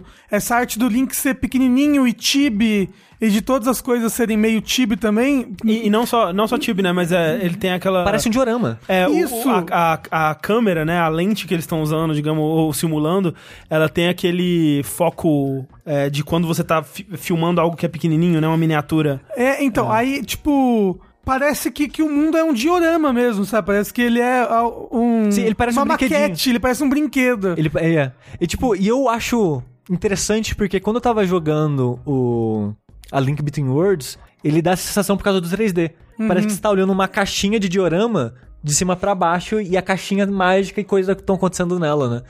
E nesse jogo eles conseguiram simular algo muito próximo só através do ângulo, da lente, essas coisas. Tipo, parabéns, ótimo trabalho nisso. Porque realmente, mesmo sem o 3D, dá aquela sensação de você tá vendo uma caixinha mágica com brinquedinhos existindo e fazendo coisas ali. Aí a coisa que eu menos gostei, assim, de estrutura do jogo e tal, que eu vi muita gente falando, nossa, mas, ó, você vai jogar, mas saiba que é um jogo de 93, hein? Tem umas coisas É antiquadas porque, nele. é porque vale dizer isso, né? Tipo, ele não é um remake, tipo, vamos dizer, Resident Evil. Esses remakes que pegam o jogo original e modernizam ele, né? Ele é um remake basicamente um pra um, né? Ele adiciona É. um modo novo e tal. Ele muda o balanceamento de algumas coisas, né? Tipo, dá mais conchas e tal. É, é, Mais coração também, em vez de Isso. 14 é 20 no total. mas ele tem mais botão, né? Porque o Game Boy mais só tinha dois botões. É, esse isso é muito importante, isso é maravilhoso. Só que, né, de modo geral, o game design dele é idêntico, né? Ele não Não, modernizou ele, nada. o resto, ele é um por um com o jogo antigo. Ah. É. A- além dessas coisinhas a mais e botões a mais, realmente ele é um por um. E de modo geral não me incomoda. Só me incomoda algumas dungeons. Só usando como exemplo a crítica do, do Patrick Klepke no Waypoint. Ele fala que ele sente que as dungeons têm muito backtracking. Nossa, as, as dungeons não são, são muito soltas, aí você tá lá na puta que pariu, aí você tem que ir pro outro lugar, não sei lá o quê. Eu gosto disso, porque depois na série as dungeons ficaram muito lineares. Eu, é engraçado que eu discordo que tem muito disso aqui. Algumas dungeons tem, mas de modo geral é só uma dungeon um pouco mais solta mesmo, que pra mim foi um solto prazeroso. Uma dungeon que me marcou, no mau sentido, foi a 7. A da torre? É. Nossa, é a minha dungeon favorita do É, jogo. eu achei a pior do jogo pra mim, porque ela tem falando sério. muito foco em, no- em botões do azul e vermelho, que faz né, os pisos, o- os pilarzinhos azul e vermelho aparecer. Tem muito foco nisso, junto com uma pedra que você tem que levar de um lado pro outro quebrando um- uma pilastra. Sim, não, eu amo esse momento do jogo. É, ele é eu- super confuso, mas ele é tão legal. Então, ele é a- ela é a dungeon com mais backtracking, e backtracking longo, e longo, no, e também que você fica perdido, você fica, caralho, peraí, onde que tava mesmo aquele botão? Porque ele não marca no mapa onde tá os botões, né, que, que sobe e desce, e nem marca no mapa aonde tá as paradinhas que sobe e desce. Então, às vezes você, ah, aqui no mapa, então eu, eu vou por aquela porta, saio por aquela, você chega lá, ah não, tá a parada azul tampando o caminho, porque o, jogo, o mapa não marca. E, tipo, o jogo ele te dá ferramentas de você marcar um pouquinho o mapa. No World Map, ele te dá 30 ícones. É, não 30 ícones diferentes, ele te dá algumas opções, tipo os quatro naipes de baralho, mais três símbolos, é bolinha, triângulo e quadrado. De- entre esses símbolos, você tem- pode usar 30 deles no mapa. É Playstation isso aí? agora? É, eu ia falar isso. É, A errado. Nintendo sempre teve isso, né? O maguinho do Super Mario World É, ele faz bolinha triângulo. tal, é. Ele faz bolinha triângulo Tem um sonista dentro da Nintendo lá. antes de, do, É. do PlayStation existir. É o Shuhei Yoshida. Mas aí, Você poderia dizer, ah, mas você pode marcar as paradinhas que faz subir e descer o chão com isso. Posso, mas eu não posso marcar os chãos em si, aonde eles passam, prende e tal. Então, cara, eu achei muito chata essa dungeon quanto eu me perdi nela e não é um perdido divertido. É um perdido só tipo, caralho, por onde que eu vou? O que eu faço? Que inferno tem que subir lá na puta que pariu de novo? Mas então, falando sério, eu acho que isso é meio. Essa dungeon específica, eu acho que é uma questão de gosto, porque ela é de fato a minha dungeon favorita do jogo por causa disso. Porque eu normalmente não me perco em jogo, a não ser que seja algo gerado randomicamente, alguma coisa assim. E eu ficava tipo, caralho, que legal. É uma coisa que é complexa, eu tenho que me esforçar pra entender. E eu, eu gosto, isso me dá uma sensação legal. Mas eu entendo que é bastante gosto, tipo, não é muito a sua praia. É, é, pra mim eu achei a pior, assim, do jogo de boa, assim, pra mim. Rapidinho, Mas- o pessoal perguntou ali, esse daí é, é essa bola aí, não é do Mario? E aí o outro, não, essa daí é do Zelda mesmo. Gente, esse jogo tem muita coisa de Mario. Aquilo Sim. é o Shenchomp, é um inimigo do É Mario. outro nome, mas é o Chin Chomp, é. É. É. É Bauau, né, aqui, né? É. Sim. É. Tem, é, tem Goomba, tem... Tem Shy Guy, Tem, tem, tem um Kirby. Tem o Kirby, é. Tem o Kirby, é. É porque como ele era um jogo, tipo, mais experimental, eles puderam brincar com várias Sim, outras é. coisas. É, esse e- jogo ele tem muito de um clima meio de sonho, assim, né? É, Isso, Link's e faz, e faz sentido com, né, com a historinha dele e tudo sim. mais. Tanto que ele, ele tem até o, o boss do Mario Bros 2, que é o... O rato? Não, o, o sapo. Ah, O tá. último boss. O Art. Sim. Sim. Isso, ele É. tem ele que é um, o boss dos sonhos, né? Ah, O Mario sim, Bros 2 sim. passa nos sonhos também. É. Sim. Mas ele no NPC, qualquer que te dá um item. Eu esqueci qual item ele te dá, mas ele te dá um item. É, não, É. tem, tem um personagem de, de- Eu não vou, não vou lembrar agora, mas é um príncipe de um jogo da Nintendo que nunca saiu em inglês e tal. É, mas é um jogo que parece muito Zelda. Esse personagem tem um assist trophy dele no Smash. Ah. Até hoje. Ele vira uma, uma cobrinha, ele vira um sapo. uma Aí tem um pessoa. cara que parece o Mario, ele come cogumelo e vira um Tanuki. Isso. Olha só, quem diria. E aí, depois desses caras, o que parece o Mario e o que parece o Luigi, eles inspiraram aqueles caras do Ocarina of Time, que parece o Mario e o Sim, Luigi também. sim, é. sim. Do, do Tipo- Lon Lon Lon Ranch. Sim, sim. E aí, a, a Marin desse jogo inspirou a, A menininha do a rancho. menininha do rancho. É. Olha só. Malon. Isso, ó. Marin Malon. Como esse foi o primeiro Zelda com foco maior em personagens, em história, ele que meio que começou com essa ideia de personagens estranhos em Zelda, né? É. E em referência a Twin Peaks. E referência do Twin Peaks. Loucura, né? É. Então, tipo, esse jogo, ele começa muitas coisas de Zelda, coisa que eu nunca imaginaria, já que, tipo, ah, foi um Zelda de portátil, sabe? Acho muito legal a mecânica de pulo dele, mesmo em Gostava muito top-down. dela. no- é. Eu queria que mais Zeldas tivesse E- isso. Isso era, isso era muito legal, né? Que, tipo, eu, eu, não- eu não joguei ainda o Link's Awakening é, Remake, é, mas eu tô curioso pra ver, por exemplo, como que ele vai fazer as cenas de plataforma, digamos, né? Que ele fica de lado, porque isso era algo que tinha no, no Zelda original, né? Mas era muito mais limitado aqui. Ele tenta fazer coisas com, com pulo também, né? E ele, no, no Link's Awakening, ele repetia sprite e tal. Era bem tosquinho, assim, você via que ele tava fazendo muito com pouco. Esse jogo, ele tem uma coisa nova que a gente esqueceu de citar, Ai, que é a pior coisa do jogo? que é... Mas olha só, olha só. É a pior coisa do jogo. Odeio ter que fazer ele pra ter todos os corações e todos os itens, mas ele tem a paradinha de criar sua dungeon, né? Que... E o pessoal ficou, tipo. O pessoal ficou, ah, então quer dizer que vocês vão fazer um, um Zelda Maker? Aí o diretor, ah, se o pessoal gostar, né? Blá, blá, blá. E aí todo mundo odiou. Mas o negócio é, É subdesenvolvido.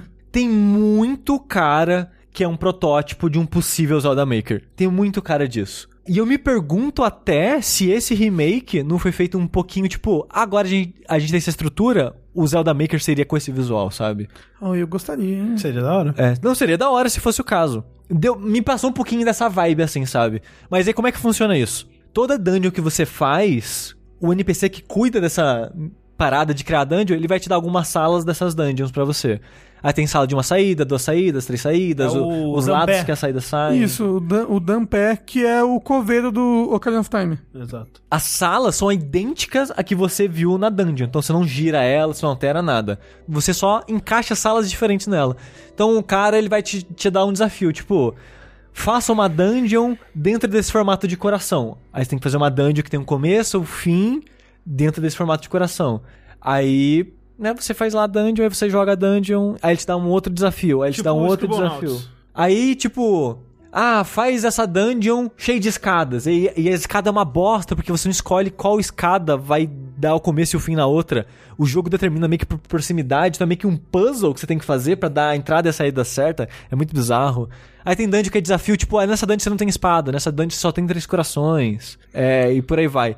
De modo geral, eu não acho muito bom, porque você tá rejogando as mesmas salas o tempo todo, o tempo Se, todo. se tivessem salas diferentes, seria legal, né? E meio que, como você tá trabalhando tão limitado, não tem um level design interessante, sabe? Uhum. Então é meio que mecânico e sem graça. É uma cálice de um pior. E Então, é bem, bem, bem sem graça, é bem chatinho. Principalmente que você tem um coração e meio nisso. Você tem um coração inteiro e dois pedaços de coração nessa parada. Nossa. E uma, um frasco de fadinha. Se você tá jogando no heróico, fadinha é importante pra você, né, carregar por aí e tal. Sim. Mas fora isso, outra coisa que me destacou assim no jogo pra. na idade dele é que ele não explica nada de nada. Então, às vezes, tem umas coisas meio obtusas que você tem que fazer que, você não, que o jogo não foi claro. Eu gosto da quest de você trocar os itens com as pessoas. Não, ah, isso, é- isso é de boa. Isso, isso é, Eu isso é bem é muito tranquilo. RPG isso. O, você usou o, o telefone? Ele ajudou em alguma coisa? Usei no começo, mas ele, é- ele é bem vago o telefone. Ele não fala exatamente o que você tem que fazer. Ah, tadinho do velho. Uma parada é, esse jogo custa 60 dólares. E ele tem uma, tipo, umas 10, 12 horas de duração. Ele é curto, mas. E, e, tipo, eu sei, é foda. No Switch, jogo de Switch é caro. Você vai pagar 300 reais nesse jogo, que vai durar não tanto e não tem um replay tão alto assim. E, e, né, você consegue jogar basicamente o mesmo jogo. Provavelmente não no Switch, né? No 3DS. Mas no 3DS, no Wii, no Wii U e tal. Então, é Sim. realmente assim, por, por muito menos dinheiro.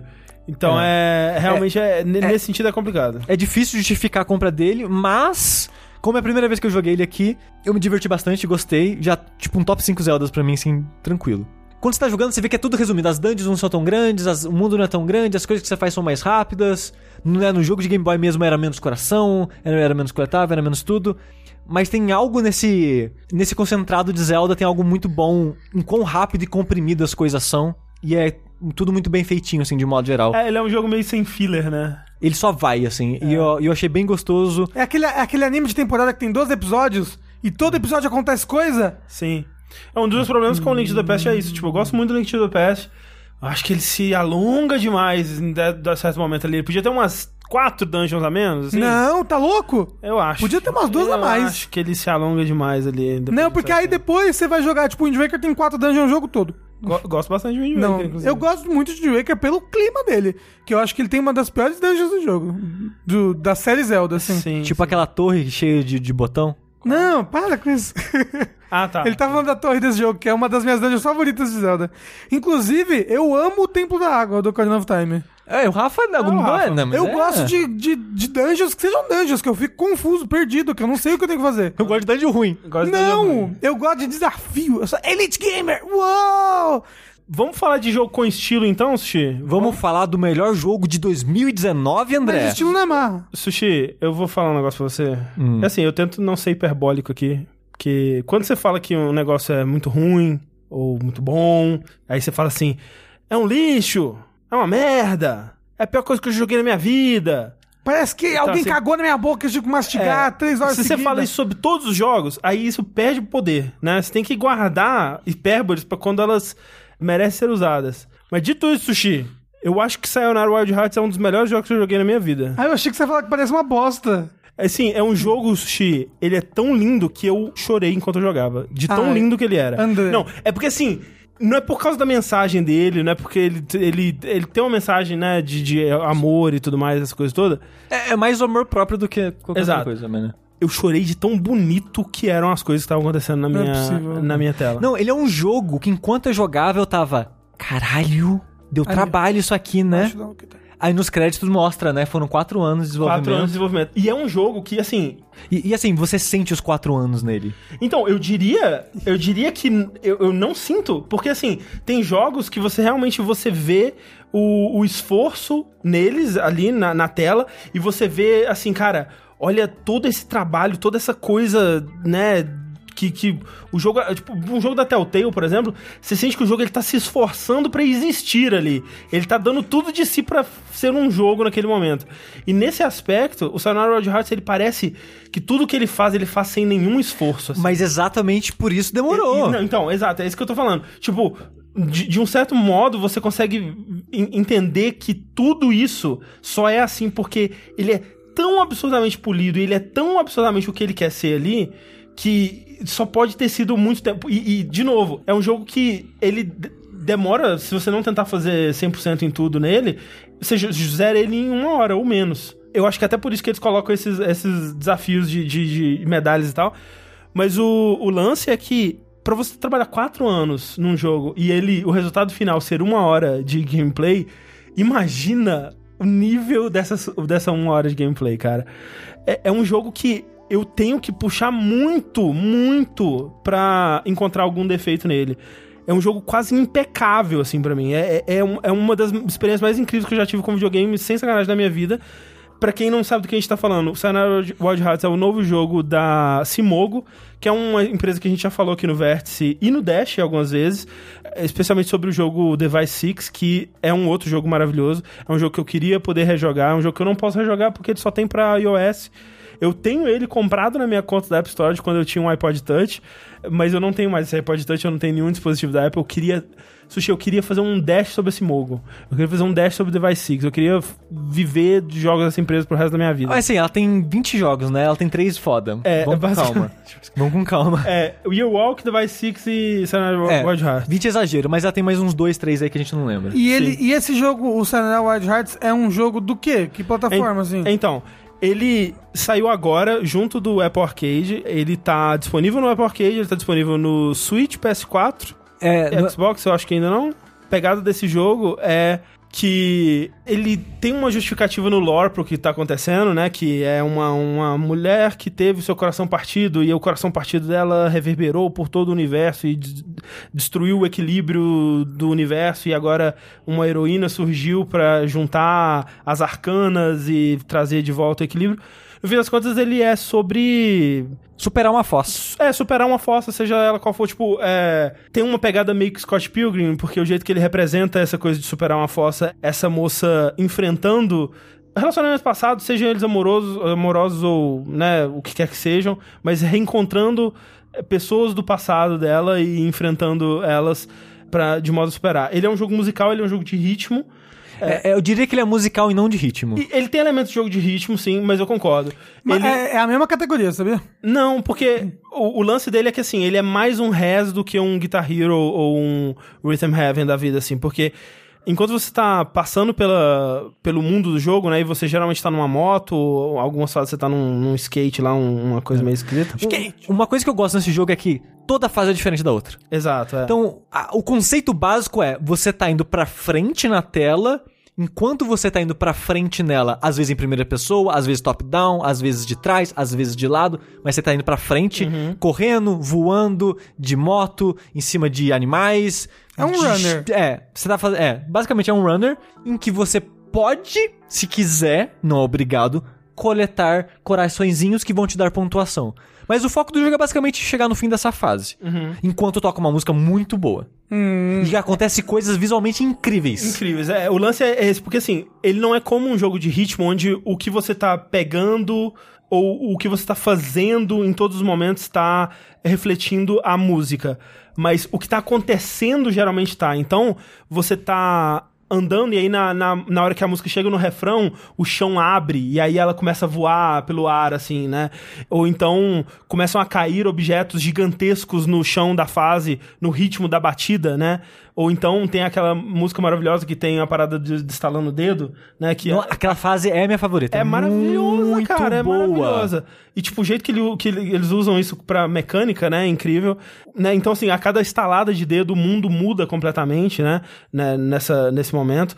Em alguns momentos, de algumas músicas pra, pra é, ações específicas, ele tem aquela coisa do. Tipo, Elite Beat Agents ou outros jogos de ritmo desse tipo, que tem um círculo com um coraçãozinho, com um círculo que vai fechando é, até, até chegar na borda, e quando chegar na borda você tem que é, apertar o botão e ele julga, né, se você foi perfect ou great ou ok e tal. Então, o máximo que ele chega de um jogo de ritmo mesmo é isso, né? Mas isso são elementos que são combinados, né? E em, em vários momentos ele, ele junta todos esses elementos de uma vez, né? Então, às vezes você tá controlando o seu, sua moto ou o seu veículo do momento pra pegar os corações enquanto você tá apertando o botão no timing da música e tal. É. E, E, e, tipo, parece ridiculamente simples e conceitualmente, nesse nível abstrato, assim, ele é simples. mas o que acontece enquanto você corre pra frente, o que acontece enquanto você aperta o botão, o contexto visual é muito, muito, muito incrível. A maneira que as cores e a música e os E personagens, câmera. tudo é, é incrível. É, é, é, eu consigo ver esse jogo, é a cara do André. Sabe? Design, ele tá jogando Não, design na sua esse cara. jogo é design. Esse jogo Então, é, o- vo- André, é estética. André, você é muito design. Vo- Você, vo- você fala, quando Não. você viu eu fazendo um negócio maravilhoso, você falou: Ah, o Rafa é muito sobre estética. Você é muito sobre estética. É, Você- nesse, nesse sentido, sim. O lance, o lance dele é que, assim, tem muitos jogos onde você consegue ver, por exemplo, ah, esse- nesse jogo eles tinham claramente um animador muito bom, mas sei lá, não tinha um designer de personagens muito bom. Ou então esse jogo, porra, que interface de usuário da hora, mas, né, gráfico simples, né? Ou, porra, esse jogo tinha uma trilha maneira, que, que, parada, que parada da hora, mas o jogo em si não é tão interessante. Esse jogo é tudo, cara. Ele, tipo, ele, ele é impecável em tudo. Em interface de usuário, em animação, em eh, design do, do gráfico, né? De, da, direção de arte dele.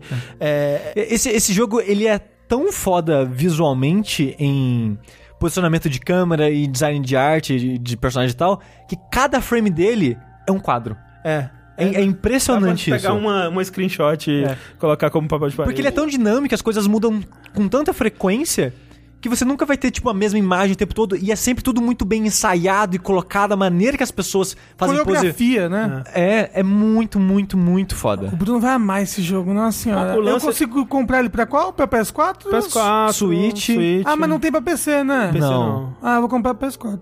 O que eu vou dizer assim, duas críticas que eu tenho a esse jogo, e as duas críticas são dentro dessa mesma, me- mesma categoria, de modo geral. O jeito que ele te apresenta as fases dele é você. Geralmente você começa caindo numa fossa, né? Aí você vai na próxima fase encontrar as pessoas daquela fossa, responsáveis por ela, você vai batalhar contra elas e encerra aquele capítulo e você vai pra próxima fossa, né? Digamos assim. É os Esse- mundinhos do jogo. é, são pequenas fases dentro de mundos, digamos assim. Essas fases, elas podem ser muito curtas. Às vezes tem fases que você sente que elas não duraram nem um minuto direito. Às vezes dura uns dois minutos no máximo, assim. As- a- talvez a última seja mais longa, que Uns 5 minutos. dura talvez uns cinco minutos, é. E elas são muito rapidinhas. E quando você tá começando ali, ela acaba. E aí para e vai pro menu, ele te dá a nota que você teve naquela fase, e aí continua. Quando você zera o jogo inteiro, ele te dá um modo que é o modo álbum, né? Porque a- o, todo o conceito do jogo é que ele, é- ele é como se fosse um álbum que você está escutando, né? Cada fase é uma música e ele tem uma progressão narrativa, tanto na letra quanto na música mesmo, que conta a história dessa moça salvando o universo e o coração dela, digamos assim. Quando você libera esse modo, você pode jogar ele e ele é Pra quem tá assistindo ao vivo agora, é o que a gente tá vendo agora, que ele vai de uma fase pra outra sem interrupção. Você termina a fase e ele já começa a próxima música e dando sequência à, à história. Que, tipo, é sempre. Sempre termina onde a última parou mesmo, né? Então é, é, é muito natural ter essa sequência. E ele não te dá nota no final de cada fase, porque às vezes você termina a, a missão e você tá lá aos prantos. Meu Deus, tive uma experiência transcendental aqui na minha vida. Muitos flashes. E. Ah, um bronze. Aí você. Ah, ok. Droga. Acho, que eu vou, acho que eu vou rejogar, né? Não foi tão bom assim. Não foi tão transcendental assim, né, jogo? Desculpa. Desculpa se eu não sou bom o suficiente pra você, jogo. Ele tá fazendo o quê? Ele tá fazendo um relacionamento tóxico com você. É. E aí eu preferiria que esse modo fosse o primeiro. Porque é, tipo, é um modo pra eu- você experienciar e aí depois, se você quiser ser competitivo, aí você Ter rejoga. notas? É, e Aham. ter notas e tal. Eu gosto da interrupção pra respirar entre as fases. Eu gosto das fases curtas de um minuto, que são intensas, e aquela calmaria de 15, 20 segundos até a próxima. É como um álbum, eu, eu, eu não. Eu quero, eu quero ir, sabe? Porque eu sinto que tem uma progressão natural entre as coisas. É, então a interrupção me incomoda. Tem alguns, algumas coisas que ele faz e que eu queria ver mais dessas coisas. Especialmente, a- a- talvez o momento do jogo que eu menos gosto é quando tem aquela moça do VR, que você joga no, no Eu gosto. no VR. Eu gosto. Talvez o momento que eu menos goste, assim. Especialmente porque antes disso, antes de você encontrar a moça do VR, é com o carro. Que só tem aquilo, velho. Só, só aquele momento, mesmo até no final, quando eles dão um repeteco de, de outros momentos, né? não tem o carro de novo. E o carro é tão legal de controlar, cara. É tipo, é um. Lembra um Top Gear neon, assim, uma coisa meio Horizon Chase da vida. Drift dá ponto. E você faz drift, cara. E é muito gostoso dar drift no, no carro. É muito da hora. E só tem um. Tipo, você joga aquilo, sei lá, três minutos no jogo inteiro. E é. Nossa, eu queria que tivesse muito mais daquilo. Então, a minha crítica é que eu queria que o jogo tivesse mais. Eu gosto que o jogo esteja cada fase a mesma coisa. Gosto que o jogo seja curto. Go- Não, eu e eu prefiro que ele seja assim. Eu acho que se ele tivesse filler, eu, eu gostaria dele menos. Mas tanto é que eu terminei ele, impactadíssimo.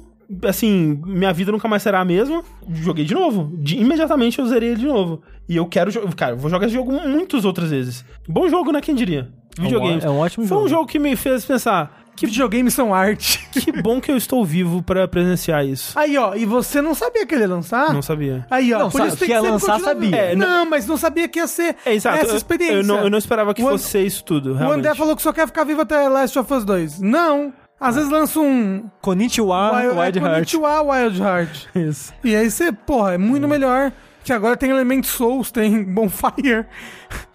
Entendeu? Você não sabe. Sayonara Wild Hearts com Element Souls é o que eu quero. É. É, Neck se- 3, às vezes. Sabe o que eu quero? que você que a? Simogo lance Device 6 pra Android. Por favor, Simogo.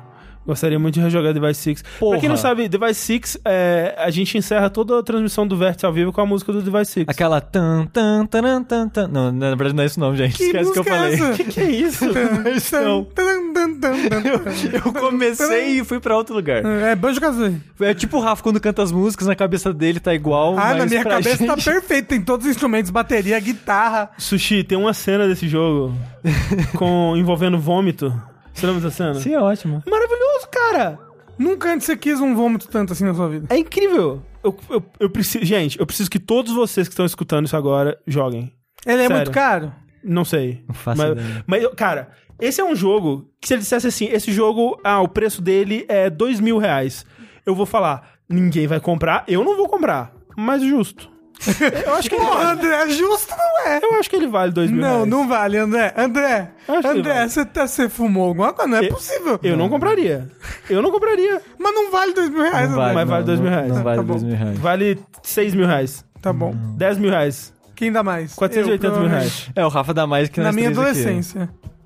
O Bruno fica triste agora. Na adolescência, agora, né? A pessoa adulta não consegue mais, gente. Cansou. É. Você sabe, é que nem o mouse choque de cultura ela fala, né? Só na, só na novela só que tem sexo. Na vida real, Falaram que é 40 reais na PSN. ok. É um bom preço. É Ok. um bom preço. Cinema é 30. E- Esse jogo é melhor que qualquer filme Ah, que eu já vi pior ano. quando você paga o cinema duas vezes, é muito mais Gente, eu caro. tô, eu tô desolado de que o jogo custa só 13 dólares. Ai, André, para. Eu tô desolado. André, quem mais pessoas vão poder apreciar essa Não, eu- experiência? eu você, quer, você quer botar uma barreira de preço no jogo? Não, eu acho maravilhoso. Você quer que podia- só você jogue ele? ele, se, se fosse bom pros desenvolvedores, ele podia ser de graça. O lance é, eu quero que esses caras ganhem muito dinheiro. Então comprem. Todos, todos vocês comprem esse jogo. É. Perguntaram se é melhor que Aranha Verso? Pra mim é. Melhor que o Aranha Porra, Verso. n- muito, muito Tem nada a ver uma coisa com a outra, gente. Para de comparar. Mas é... é- melhor que pudim? É, É. Não, porque pudim é uma comida e isso é um jogo. Ué, mas são coisas. Você pode ter coisas preferidas. Não, é, esse jogo é melhor do que o orvalho da manhã entrando É, no seu... Não, sim, não, é. não, pera, eu tô falando só de experiências sentimentais. Esse jogo é uma experiência sentimental. Então, então, por isso que eu tô falando, eu tenho que falar alguma coisa completamente diferente. Sei lá, Esse jogo é melhor do que a cura pro câncer. sim. Não é, André, cara. Não, porque é cura do câncer, né? Cura do câncer. É melhor assim. Não, esse jogo é melhor do que um quilo de doação de alimento para uma- um orfanato. Eu acho. Sim. Não, pro orfanato? Mas. o que eu tô dizendo é, tudo pode ser um melhor que o outro. Tudo depende do ponto de vista e foda-se. é, mas tá Tipo, que nem fala, ah, é comparar maçã com banana. Prefiro maçã. Mas ambos são frutas, no caso, entendeu? Tem que ser uma coisa nada a ver, tipo, esse jogo é melhor do que o calor do sol. Sim. Sim. Sem o calor do sol não tem esse jogo. E enquanto a gente vai entregar uma cesta de Sayonara Wild Heart para o orfanato, eu sou o André Campos Eu sou Eduardo Sushi. Eu sou Rafael Kina. e até a próxima. Sayonara! Wild Hearts.